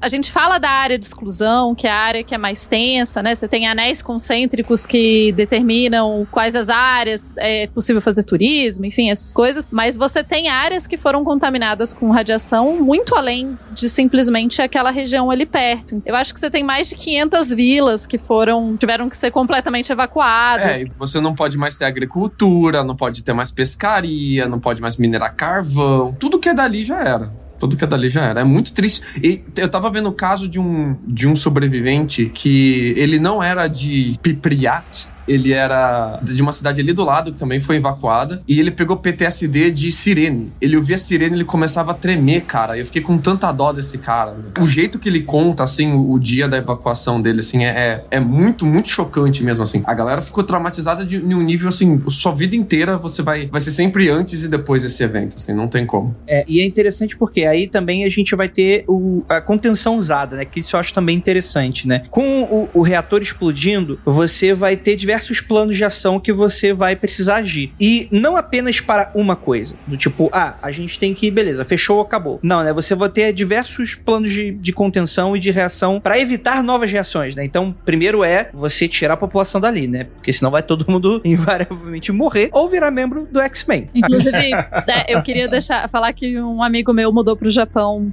pouco depois do acidente de Fukushima, e daí eu lembro que a gente tava falando para ele assim, ó, bebe a água e torce. Superpoder, não câncer, superpoder, não câncer, superpoder, não câncer. Infelizmente, superpoder não funciona. Não, não existe na vida real. É, não, mas gente, você vai ter, por exemplo, um dos planos era você jogar uma mistura de areia, boro, carbono, argila, para tentar enterrar aquela questão toda. Então eles pegaram diversos helicópteros e aí que tá. Os helicópteros não conseguiriam se aproximar na altitude e, e no ângulo correto correto para jogar aquilo ali, porque o helicóptero fervia. E é isso, né? Cara, eu acho muito interessante que essa prática, pelo menos pode ser muito senso comum, né? Mas o pessoal brinca daquela coisa, tipo assim, ah, ao invés de inventar uma caneta que funciona no espaço, o russo vai lá e leva um lápis, né? É, que é tipo assim, o, o, pessoal cobriu as almofadas ali, a poltrona do helicóptero com uma capa de chumbo, né, cara? E foram, né? Vambora. E aí e o pessoal tentou jogar aquela mistura, só que, cara, eles não conseguiriam, os motores, os rotores do helicóptero helicóptero não aguentariam. O, o painel elétrico dá pane muito fácil com radiação, esse é o problema. Mas engraçado que, ó, uma coisa, aquele vídeo emblemático do helicóptero caindo não teve nada a ver com isso, viu, gente? Apesar de ter sido divulgado que foi isso, o helicóptero caiu por outro motivo. Uma das dos rotores dele acertou um cabo de aço que estava solto ali pro próximo e o helicóptero caiu. Não foi por causa da, da radioatividade que, que deu pane no helicóptero, ele caiu. E né? aquela cena não é do começo, né, da, da questão, já, já é algumas semanas para frente, porque é isso. Exatamente. E inclusive, Andrei, essa medida que você falou, tipo assim, ela foi eficaz para diminuir a emissão da radioatividade, mas ela criou um puta problema, porque ela cobriu o, o material radioativo e, tipo assim, meio que criou um forno, tá ligado? Assim, ela, ela concentrou o calor lá embaixo e aí aquela, aquela massa crítica começou a aumentar, porque ela começou a derreter a areia, o concreto, tudo que tava ali ao redor daquele material radioativo foi virando tipo um- uma massa de, de lava incandescente radioativa e tá lá até hoje, inclusive, né? E ah, um dos grandes problemas dele era que se essa massa continuasse, digamos assim, derretendo e descendo, ela podia chegar no, no- no- nos, nos lençóis freáticos, né? E fuder com, com a água da Europa inteira, né? No caso, né? E aí você, por exemplo, os helicópteros não conseguiam chegar, eles jogavam de qualquer maneira. Sabe quando, tipo assim, tá o fogo muito alto na frigideira? Ou então você tá fritando uma batata com, com aquele óleo, e aí você tá com medo de respingar, aí você fica com a pontinha do pezinho ali. Era eles no helicóptero. Ou seja, atingiram um pouco com essa mistura, deu um pouquinho certo, mas não deu tanto, porque eles não conseguiam se aproximar mais, né? Então eles deram a ideia de fazer o sarcófago e aí, enfim, ia ter que ter gente lá. Detalhe, Andrei, quando não deu certo estratégia do helicóptero, eles usaram pessoas pra jogar esse material. Um dos problemas também sérios de Chernobyl é que, tipo, nunca tinha rolado esse problema, né? Sim, era algo completamente novo. E daí é tipo, e agora? Como a gente desliga esse negócio? Então, nunca, nunca testamos. Tem essa hipótese aqui, a gente pode tentar jogar areia em cima. Ou Tenta material jogar de, areia, né? de propaganda, se algo que simplesmente não explode, por que, que você vai preparar uma, né? Vai preparar uma lógica pra algo que não é vai tipo, acontecer? É tipo, o, o- qual é o plano? Tipo, é, vamos fazer tipo cocô de gato, a gente cobre de areia, né? Vamos jogar areia.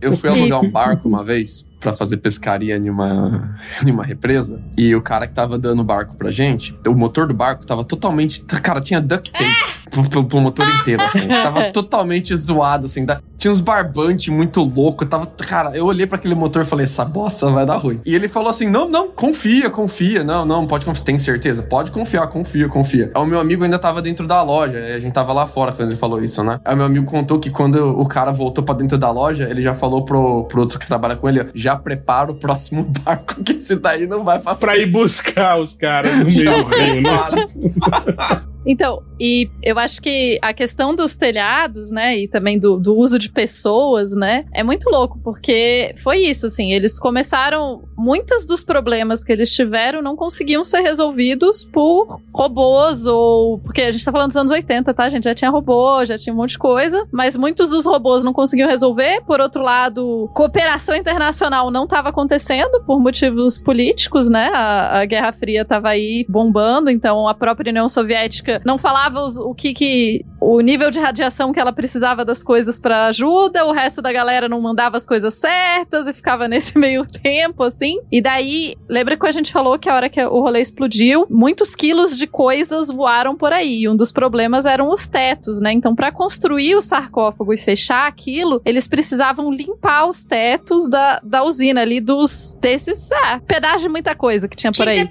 teto, tinha que ter teto, tá errado, tinha que ter teto. Faz usina nuclear sem teto. Teto parcial.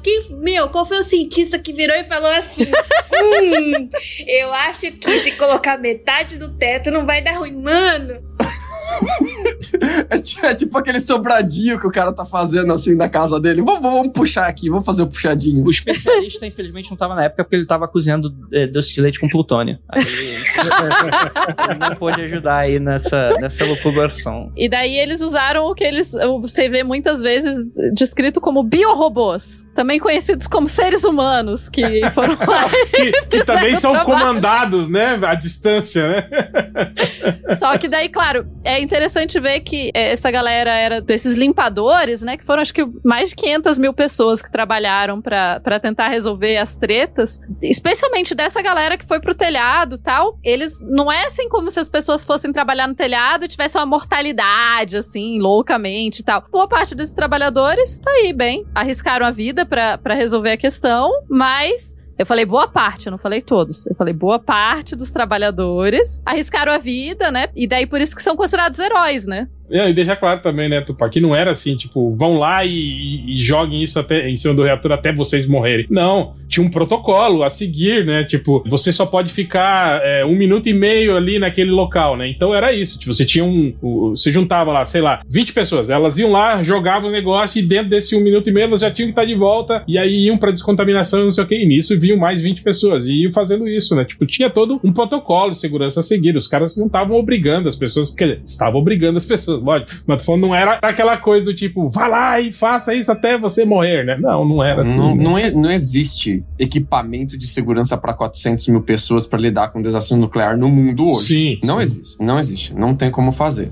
Não, e outra, para aquela quantidade de radiação também, né, que tava sendo É. emanada ali, eu acho que não é qualquer material, né? Tipo, essas roupas de radiação, antirradiação normais já, já são ineficientes ali no, no meio daquela muvuca ali, Mas né? só, só tomar um pouco de cuidado com o tom, porque mandar 400 mil pessoas para serem expostas sem equipamento de segurança com no meio de uma explosão nuclear não é qualquer coisa também, tá? É uma parada extremamente complicada e a ONU tem até hoje você consegue ver o grande listão da- das pessoas que ainda estão vivas e o grande listão das pessoas que infelizmente já vieram a falecer e eles têm um controle muito grande do que acontece com, com essas pessoas depois por questão de indenização, né? Por exemplo, na Ucrânia, você tem 6% do PIB da Ucrânia serve para indenizar essas famílias por causa de pai que morreu e deixou a família, por causa das pessoas que desenvolveram doenças irreversíveis. Teve uma galera teve que ser amputada porque às vezes você pisa em uma pedrinha, aquela pedrinha tinha uma quantidade de radiação muito alta e aquilo entrou no, no- no seu pé, pum, já era, você perdeu o pé. Seu pé tá infectado com uma quantidade de radiação altíssima e ou você corta o pé ou você morreu. Sim, sim. Então teve uma quantidade de acidente, assim, e de, de vida sendo estragada, assim,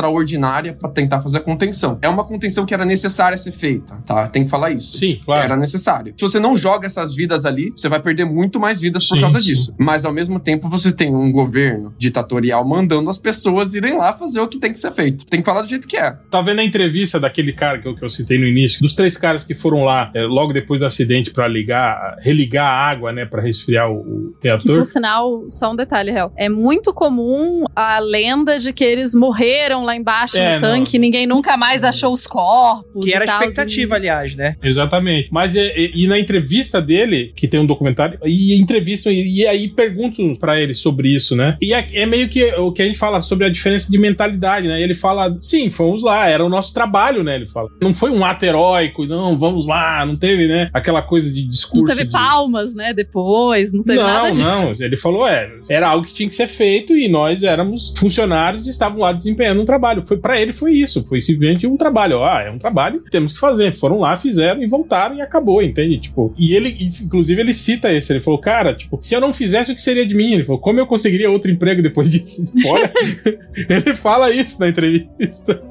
Assim, isso eu acho que é uma questão interessante também, porque a gente fica muito nessa, né? Tipo, inclusive isso foi uma coisa que me, me voltando um pouco pra série, assim, mas que me deixou bem mal-humorada com a série. é Que se tem uma coisa que a série pega errado, é tipo, meio que mostrar as relações de poder da Rússia é uma bagunça aquilo. E daí na série, tipo, todo oficial do governo russo anda com dois soldados e eles ameaçam matar pessoas a todo instante, assim, né? Tipo, tudo eles falam, vou colocar a bala na sua cabeça. Nos anos 80, na Rússia, já não era assim. A questão toda é você tinha isso, ah, eu não vou mais conseguir um emprego. Você tem outros tipos de pressão. Você não precisa andar com soldadinhos, tipo, não é como se as pessoas que foram lá limpar o teto tinha do lado, elas foram obrigadas, elas foram obrigadas, mas tinha do lado, quer dizer que tinha do lado um cara com uma arma e tipo, as pessoas que se negaram foram sumariamente executadas ali do lado? Não. Existem outras formas de fazer pressão, inclusive, existem outras formas de fazer pressão em governos não ditatoriais, né? A escolha, ah, sim, você vai perder o emprego, você nunca mais vai conseguir emprego, você, enfim, você tem muitas formas de pressão. A fome é uma forma de pressão. Você faz esse trabalho ou você morre de fome. É isso aí. Então, assim, a minha questão não é defendendo o governo soviético, porque a gente não precisa defender coisa indefensável, né? Mas é questionar um pouco essa aura de eu vou te dar um tiro, que fica eternamente na série. De vilão de 007, assim, né? Que a, É. a série meio que dá uma. Até porque não funciona. É bem mais efetivo colocar na cabeça da galera de tipo, ó, isso aí é seu trabalho, você não dá, não passava as informações todas. Não é como se todo mundo que estivesse trabalhando lá, as pessoas não sabiam exatamente todos os efeitos e tudo que tava rolando, assim. Vai trabalhar, é seu, é seu papel, cumpre a sua função e é isso aí. No Voz de Chernobyl fala exatamente sobre isso. Tiveram muitas pessoas que, que foram evacuadas da cidade que não sabiam o que estava acontecendo. Inclusive, algumas acharam que era ataque nuclear, que tipo, que tinha começado a Terceira Guerra Mundial, alguma coisa assim, entende? As pessoas não sabiam exatamente o que era que estava acontecendo. Mas é interessante que eles precisavam tampar aquela parada, porque tava irradiando e tava aumentando a temperatura, e o bicho tava pegando e tal. Eles precisavam soterrar aquilo de alguma maneira com essa solução que eles encontraram aí da areia, boro, carbono, argila e por aí vai, né? Então realmente foram esses biorobôs, né? Ali naquele momento, pra, pra que simplesmente com a pazinha, né? Eles iam lá, falavam, ó, de um a um minuto e meio você vai lá, joga a pausinha, volta, tinha outra pessoa pra chegar no lugar e fazer, né? Em dado momento não tava dando certo, foram essas três pessoas que o pessoal falou. Então, vai lá e volta. Só que o pessoal falou, eu acho que não vai voltar, mas não vamos falar isso pra eles. Aí vocês precisam ligar a válvula da água pra diminuir. Eles conseguem fazer, conseguem voltar, não morrem na hora, da maneira como o pessoal esperava. E aí você consegue montar esse sarcófago. Inclusive é muito interessante, porque essa lava que é criada, né? O pessoal até chama, tipo, até um nome esquisito, né? O pé de elefante, né? Você encontra algumas fotos na internet que é uma. É uma dá pra ver o porquê o nome, né? Tipo, é aquela lava escorrendo já endurecida, né? E aquele é um, é um dos rolês mais, tipo assim, mais radioativo que aquilo, acredito eu, só se você desenterrar aquela areia e entrar no sarcófago, né? Mas é questão de uma mistura, né? De, de material radioativo com calor, né? Com rocha, com material do prédio, com essa solução embutida e por aí vai. Em teoria, eles a primeiro momento conseguem fazer aí o sarcófago e conseguem conter esse primeiro nível de problema. E aí você vai ter outros problemas decorrentes disso tudo, que é que o material continua lá, né? Chernobyl ainda está em chamas por debaixo de tudo isso, né? Depois que eles evacuaram a área e conteram um pouco melhor a parada, foi feito o primeiro anel concêntrico ali, né? De área que você não pode entrar, e depois vários anéis por, por volta deles, assim, né? Então são um anel dentro do outro bonitinho. E esses anéis delimitam o quanto de tempo você pode ficar ali dentro. Então, se você passou dessa linha, você só pode ficar aqui um dia. Mais que um dia, tá perigoso para você, não fique. Passou dessa outra linha aqui, olha, a partir dessa linha você só pode ficar aqui duas horas. Passou dessa linha, 30 minutos. Passou dessa linha, você, você provavelmente já fritou.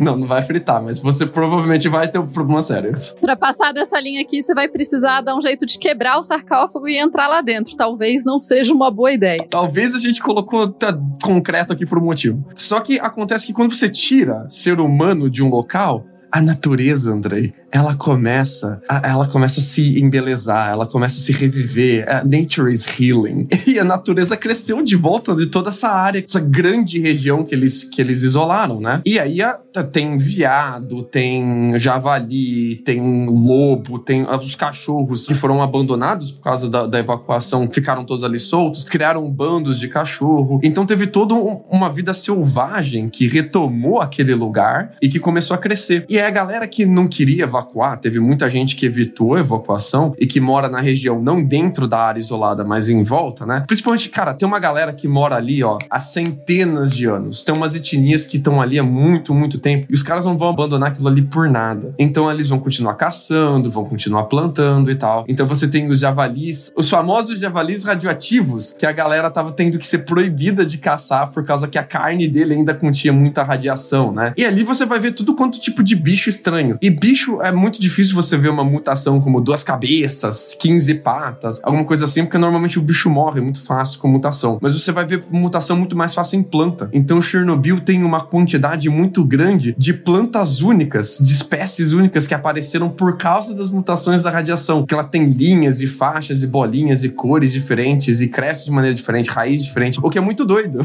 então muita planta morreu por causa de radiação, claro, ali ao longo prazo, mas nasceram várias outras espécies diferentes que são únicas a Chernobyl agora. Olha que doido. Me lembra muito aniquilação, né? Agora a gente tá todo com uma nova espécie de planta, tudo diferente, novos animais. The Shimmering, né? É bem baseado, bem baseado em Chernobyl, né? Bem baseado em Chernobyl. Eu lembrei também da, da versão do Godzilla lá com, com o Matthew Broderick, que ele é pesquisador em Chernobyl e ele descobre que as, as minhocas de Chernobyl são 15% maiores.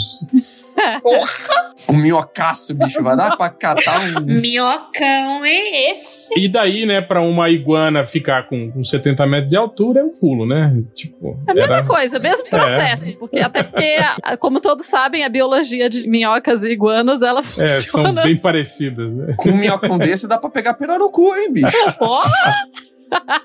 Só uma coisa, André, que você tava falando, por exemplo, quando eles fizeram esse, esse, esse sarcófago todo de contenção ao redor do reator, ou seja, eles simplesmente muraram né, o reator com uma caixa de concreto. Só que o grande problema é que, tipo assim, o material que estava lá dentro, né, que, que eles recolheram e jogaram lá para dentro, e o material, digamos assim, o pré do reator que estava semi-desabado, você não tem como entrar lá e fazer escoras e, e sei lá, fazer uma demolição é, controlada ali para você reduzir o risco daquilo continuar desabando. Então, eles simplesmente deixaram do jeito que estava e fizeram a caixa ao redor. Aí, os riscos começaram, que os destroços lá de dentro, por exemplo, tinham lá uma, a, a, a tampa do reator, que tem 100 toneladas, por exemplo, ela estava escorada em cima dos destroços. Tipo assim, para ela escorregar e acertar a lateral do sarcófago e desabar aquela porra toda, é um pulo, entende? Então, esse é o problema. Eles têm que ficar monitorando isso o tempo todo, né? É isso, olhando lá dentro, né? Se tá tudo ok, se não tá desabando nada, né? Então, tipo Tem assim que substituir a parte do sarcófago de tempos em tempos. de 86 para cá fizeram vários, né? Teve vazamentos. Inauguraram um sarcófago completamente novo há pouco tempo, que foi um projeto Sim. super ambicioso e interessante, Eles fizeram né? um outro sarcófago em cima do antigo sarcófago. Essa que é a ideia, André. É você ir botando uma caixa cada vez maior em cima de- da outra caixa que já tava lá, né? Mas, Hel, uma das coisas do novo sarcófago é justamente porque ele vai permitir, é, em alguma medida, que se consiga retirar algumas coisas de lá de dentro. Só que, assim, né? Processos longos, demorados e, e, né? Não é como se alguém fosse só entrar lá e sair pegando os pedacinhos, assim. A ideia do formato do novo sarcófago foi justamente, ó, não estamos mais tendo que fazer isso em menos de um ano porque essa porra tá vai matar todo mundo, né? Agora a gente teve mais tempo pra pensar, a gente tem mais tecnologia, a Guerra Fria acabou, temos outros problemas no mundo, né? Mas enfim, então dá pra gente pensar num sarcófago que seja mais eficiente. Agora é interessante que assim, mais eficiente não quer dizer sem problema, né? Porque problema tem e não dá pra dizer que não tem seres humanos trabalhando e dando questões porque tem e daí É, e tem o desgaste natural, né, do material. Tipo, aquilo é, é aço e concreto, né? Essa porra, o tempo ele vai.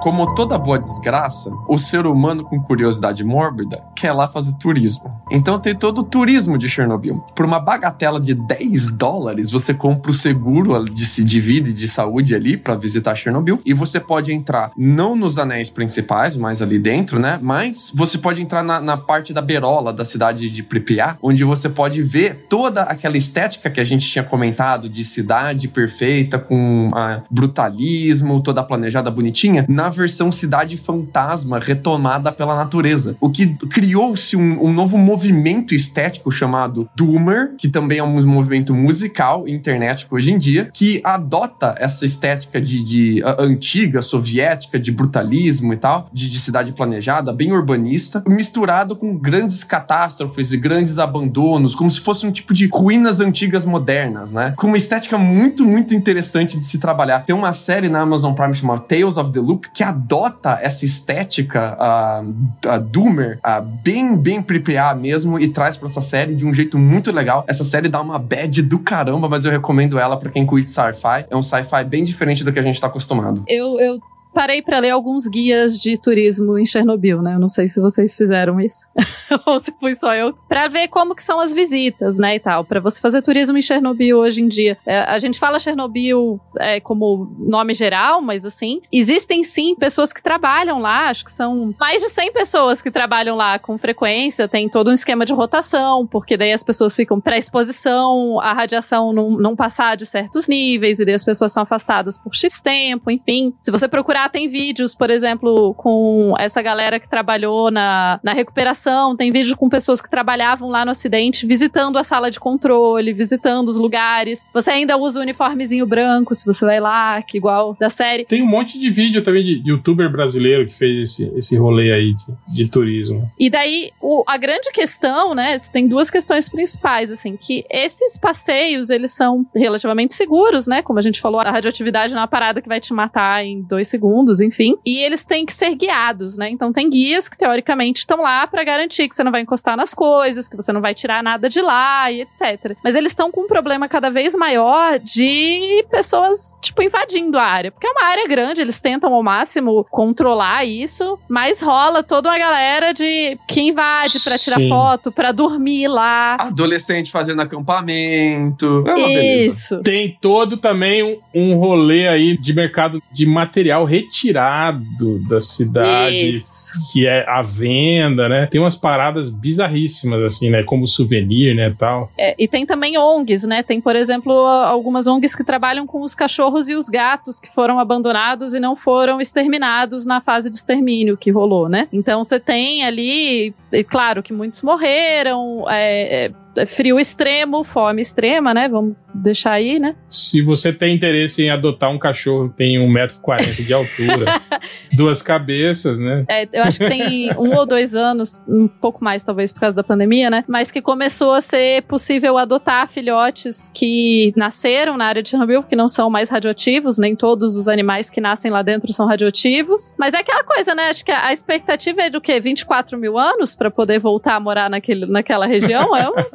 Na verdade, tá caindo mais rápido do que a galera imaginava, viu? O nível de radiação ali na área tá começando a baixar mais rápido do que se imaginava. Então é possível que essa estimativa extremamente grande de 24 mil anos vá caindo junto com isso também. Mas a, nenhuma estimativa imaginável assim fala em menos de alguns milhares de anos, tá? Então, tipo, é uma parada que pra sempre vai ficar lá sujo, manchado, Pra acabado. sempre até mesmo. os milhares de anos passados. Exatamente. O que, o que, cara, pra mim, qualquer coisa a não ser o final de 2021 é pra sempre, bicho. Eu não me planejei pra mais que isso, não. Bicho, se você tá no Brasil, você planeja duas semanas e o que vier é lucro, bicho. É, em duas semanas seu planejamento já era, né? Inclusive. Tinha mais uma coisa que eu queria comentar, assim, também, que é uma outra consequência, querendo ou não, mais ou menos, desse do desastre de Chernobyl, é que o Mikhail Gorbachev, que era o secretário-geral do Partido Comunista na época, né? Ele virou um dos maiores ativistas contra armas nucleares e usinas nucleares do mundo, assim. Ele criou a, a Cruz Verde. Ele tem um livro que eu li chamado Meu Manifesto pelo Verde, que ele fala um pouco da experiência dele de lidar com essa questão. É aquela coisa, ele tava no. Ele tinha virado secretário há um ano, eu acho, quando aconteceu o rolê todo, um ano e pouco. E não é como se o secretário conhecesse todos os problemas do lugar, né? Então, assim, ele, ele conta que foi muito difícil lidar com, com, com um acidente desses. E ele tem sim responsabilidades, não tô dizendo que ele é um cara ótimo, perfeito, nem nada assim, mas eu acho interessante ver essa mudança. E ele teve muitas reuniões com o Reagan e tudo mais. Ele era um grande ativista, inclusive enquanto ele ainda estava como líder da União Soviética, no desmonte de todas as questões nucleares, especialmente de bombas atômicas, etc. Ele foi um dos, dos ativistas do rolê, né? Assim. É, também, pai, eu falei que também tinha a preocupação dele também que com o esfacelamento da União Soviética ia ficar um monte de paiseco lá com um arsenal nuclear se ele não tivesse feito isso, né? Tipo, você imagina lá um, uma, uma,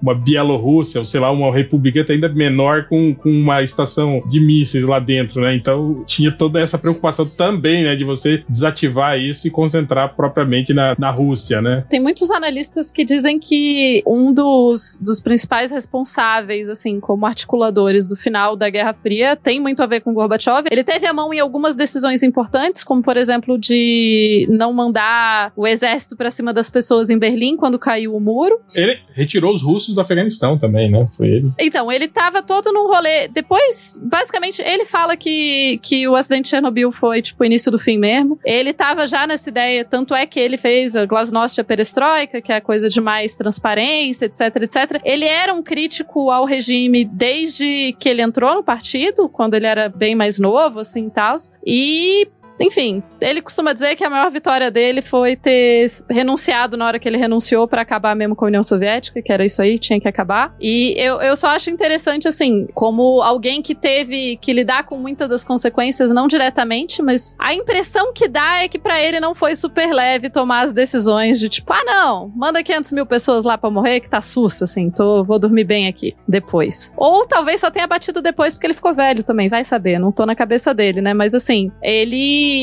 virou um grande ativista até contra a energia nuclear, mas a gente sabe que a energia nuclear tem várias vantagens, né? Que não é, não é só o, o demônio. Sim, só, só um- uma curiosidade, o Andrei vai gostar dessa. O engenheiro-chefe da de Chernobyl e que comandou os testes no dia da, da explosão chamava-se Anatoly Dyatlov. Dyatlov deve ser que nem da Silva, né?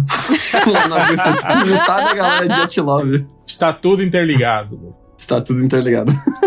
Eu já passei pra União Soviética, né? Vai lá pra. Vou passar. Eu tava até aqui jogando no chat. Ó, eu tenho uma foto com o Césio 137, não sei se eu já mostrei. Que eu mexo. Ele tá ótimo, eu quase roubei o, o negocinho, porque é um, um potinho de chumbo com ele dentro, é tão fofinho, mas tá, tá no lab, eu não fiz isso não, é errado. Enfim, vou defender a, a energia nuclear. É óbvio que ela tem vários pontos negativos, como a gente já falou, mas ela também tem muitos pontos positivos. Por exemplo, as reservas de energia nuclear elas são muito maiores que as reservas de combustíveis fósseis. Comparadas às usinas de combustíveis fósseis, a usina nuclear ela requer menores áreas. As usinas nucleares elas também possibilitam uma maior independência energética para países importadores de petróleo e gás. Ela também não contribui para o efeito estufa, muito importante nos dias de hoje. E outra coisa também interessante é que essas usinas elas são extremamente econômicas, porque 10 gramas de urânio, que é a matéria usada para fornecer energia, são suficientes para produzir a mesma quantidade de energia que 700 quilos de petróleo e 1.200 quilos de carvão. Então, por mais que a gente tenha problemas com é, a destinação do lixo atômico, todo esse problema de, de segurança das usinas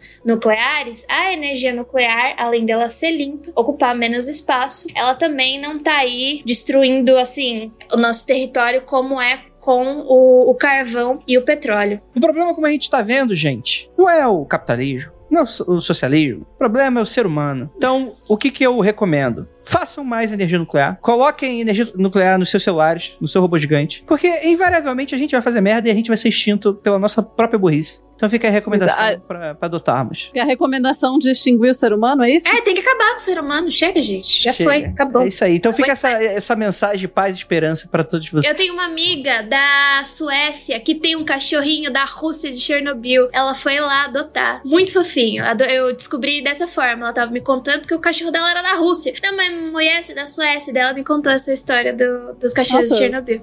Eu tenho uma amiga que adotou recentemente também uma gata russa, mas eu acho que a gata dela não é de Chernobyl. Que tem países da Europa que não tem bicho de rua e as pessoas importam de outros países da Europa pra adotar. Muito bom, gente, muito bom. É isso aí. Não sei mais o que falar. Acho que vocês aprenderam muito com esse episódio. O que, que é bom evitar quando você quiser construir a sua usina nuclear, né? Por que, que a galera pede episódio de desgraça? Pra acabar com a nossa cabeça. Eu tô aqui há, há três dias só lendo sobre formas de morrer, sobre coisas, tá ótimo, assim. Eu só senti falta da gente falar sobre as gangues de mutantes que se escondem nos subterrâneos das cidades e matam pessoas.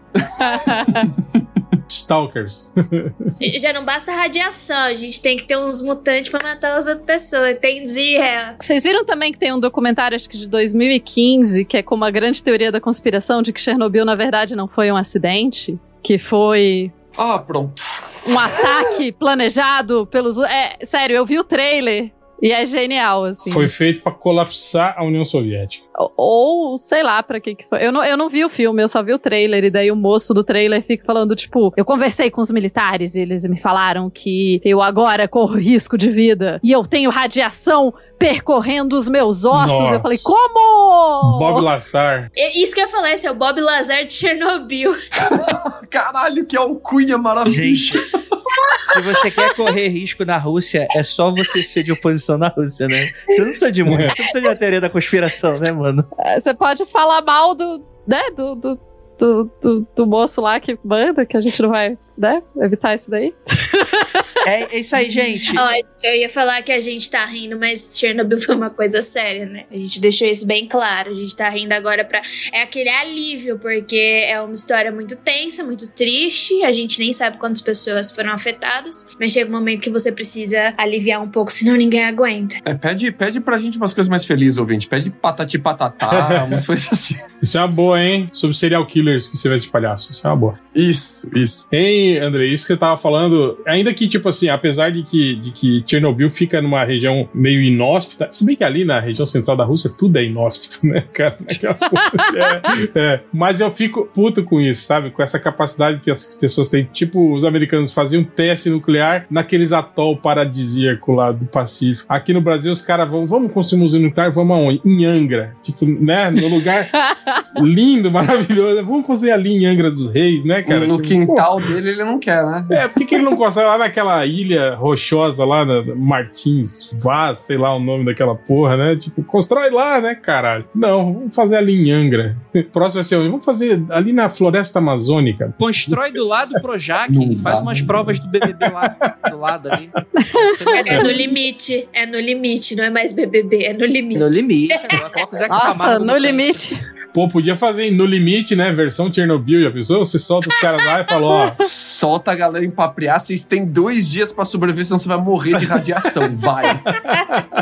É isso aí, gente. Gostaria muito de agradecer a todos vocês, cara, galera. Pô, muito obrigado aí. Vocês que prestigiaram, estão aí no chat com a gente. Para você que tá aqui escutando até o final desse podcast muito doido que a gente acabou de gravar, essa equipe maravilhosa. É aquilo, gostaria muito de lembrá-los que não olhe para trás.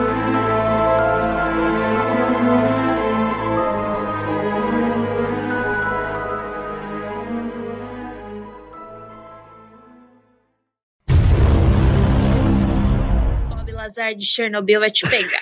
Cuidado votantes. né? Resumindo muito, muito, muito, muito mesmo, as vantagens da, da energia nuclear é que não é as outras energias. E as, e as desvantagens é que é nuclear. É. É que é isso muito boa. O único problema é que usa, usa elemento que vai dar problema, entendeu? Mas de resto ela é perfeita. Não, é, é- é- é excelente porque não é carvão e petróleo, mas ela é nuclear. Adorei. É, ela, ela é bem menos poluente, né, cara? Ah, se não explodir. no lógico. final lá. Se não, se não Limpíssima, explodir, tirando. é. E tirando Cara. o, o lixo atômico. Cara, é o que eu, eu penso, tipo assim, pro, pro futuro. Imagina quando colapsar a sociedade e essas usinas ficarem para trás sem manutenção. Eu tô vendo The Expense, meu Deus. É Imagina se essa pandemia vai escalonando, vai escalonando, vai morrendo cada vez mais pessoas, aí chega uma hora que a, civilização para, e isso tudo, quer dizer, sei lá, em 20 anos, essas porra toda entra em massa crítica, a, a nuvem radioativa toma o mundo inteiro e mata todo mundo. É, gente, eu vou. A gente vai morrer! É, eu vou Olha, eu vou passar pra vocês aí o. Esse é o trailer do, do, do filme que eu falei. Descobri o nome, é The Russian Woodpecker. É o pica-pau russo. em português fica muito mais maneiro, nome. É tipo aquela coisa, eu Cara, preciso de um nome impactante pra uma teoria de conspiração. Cara, não, é que você imagina, se o pica-pau americano já é louco, imagina o russo. É. um vodka. Então, é, é porque ele, ele coloca junto na teoria dele, que é muito bom, é, o. Sabe aquela, aquele rolê de uns sons bizarros transmitidos, de rádio, etc, etc? A gente já falou até disso. Então, ele, ele coloca junto na teoria aqueles toque, toque, toque, um som de toque, toque, toque que saiu da Rússia anos antes de Chernobyl, com a explosão de Chernobyl. E Caralho. com uma conspiração militar. É bom É uma demais. contagem regressiva. mundofreak.com.br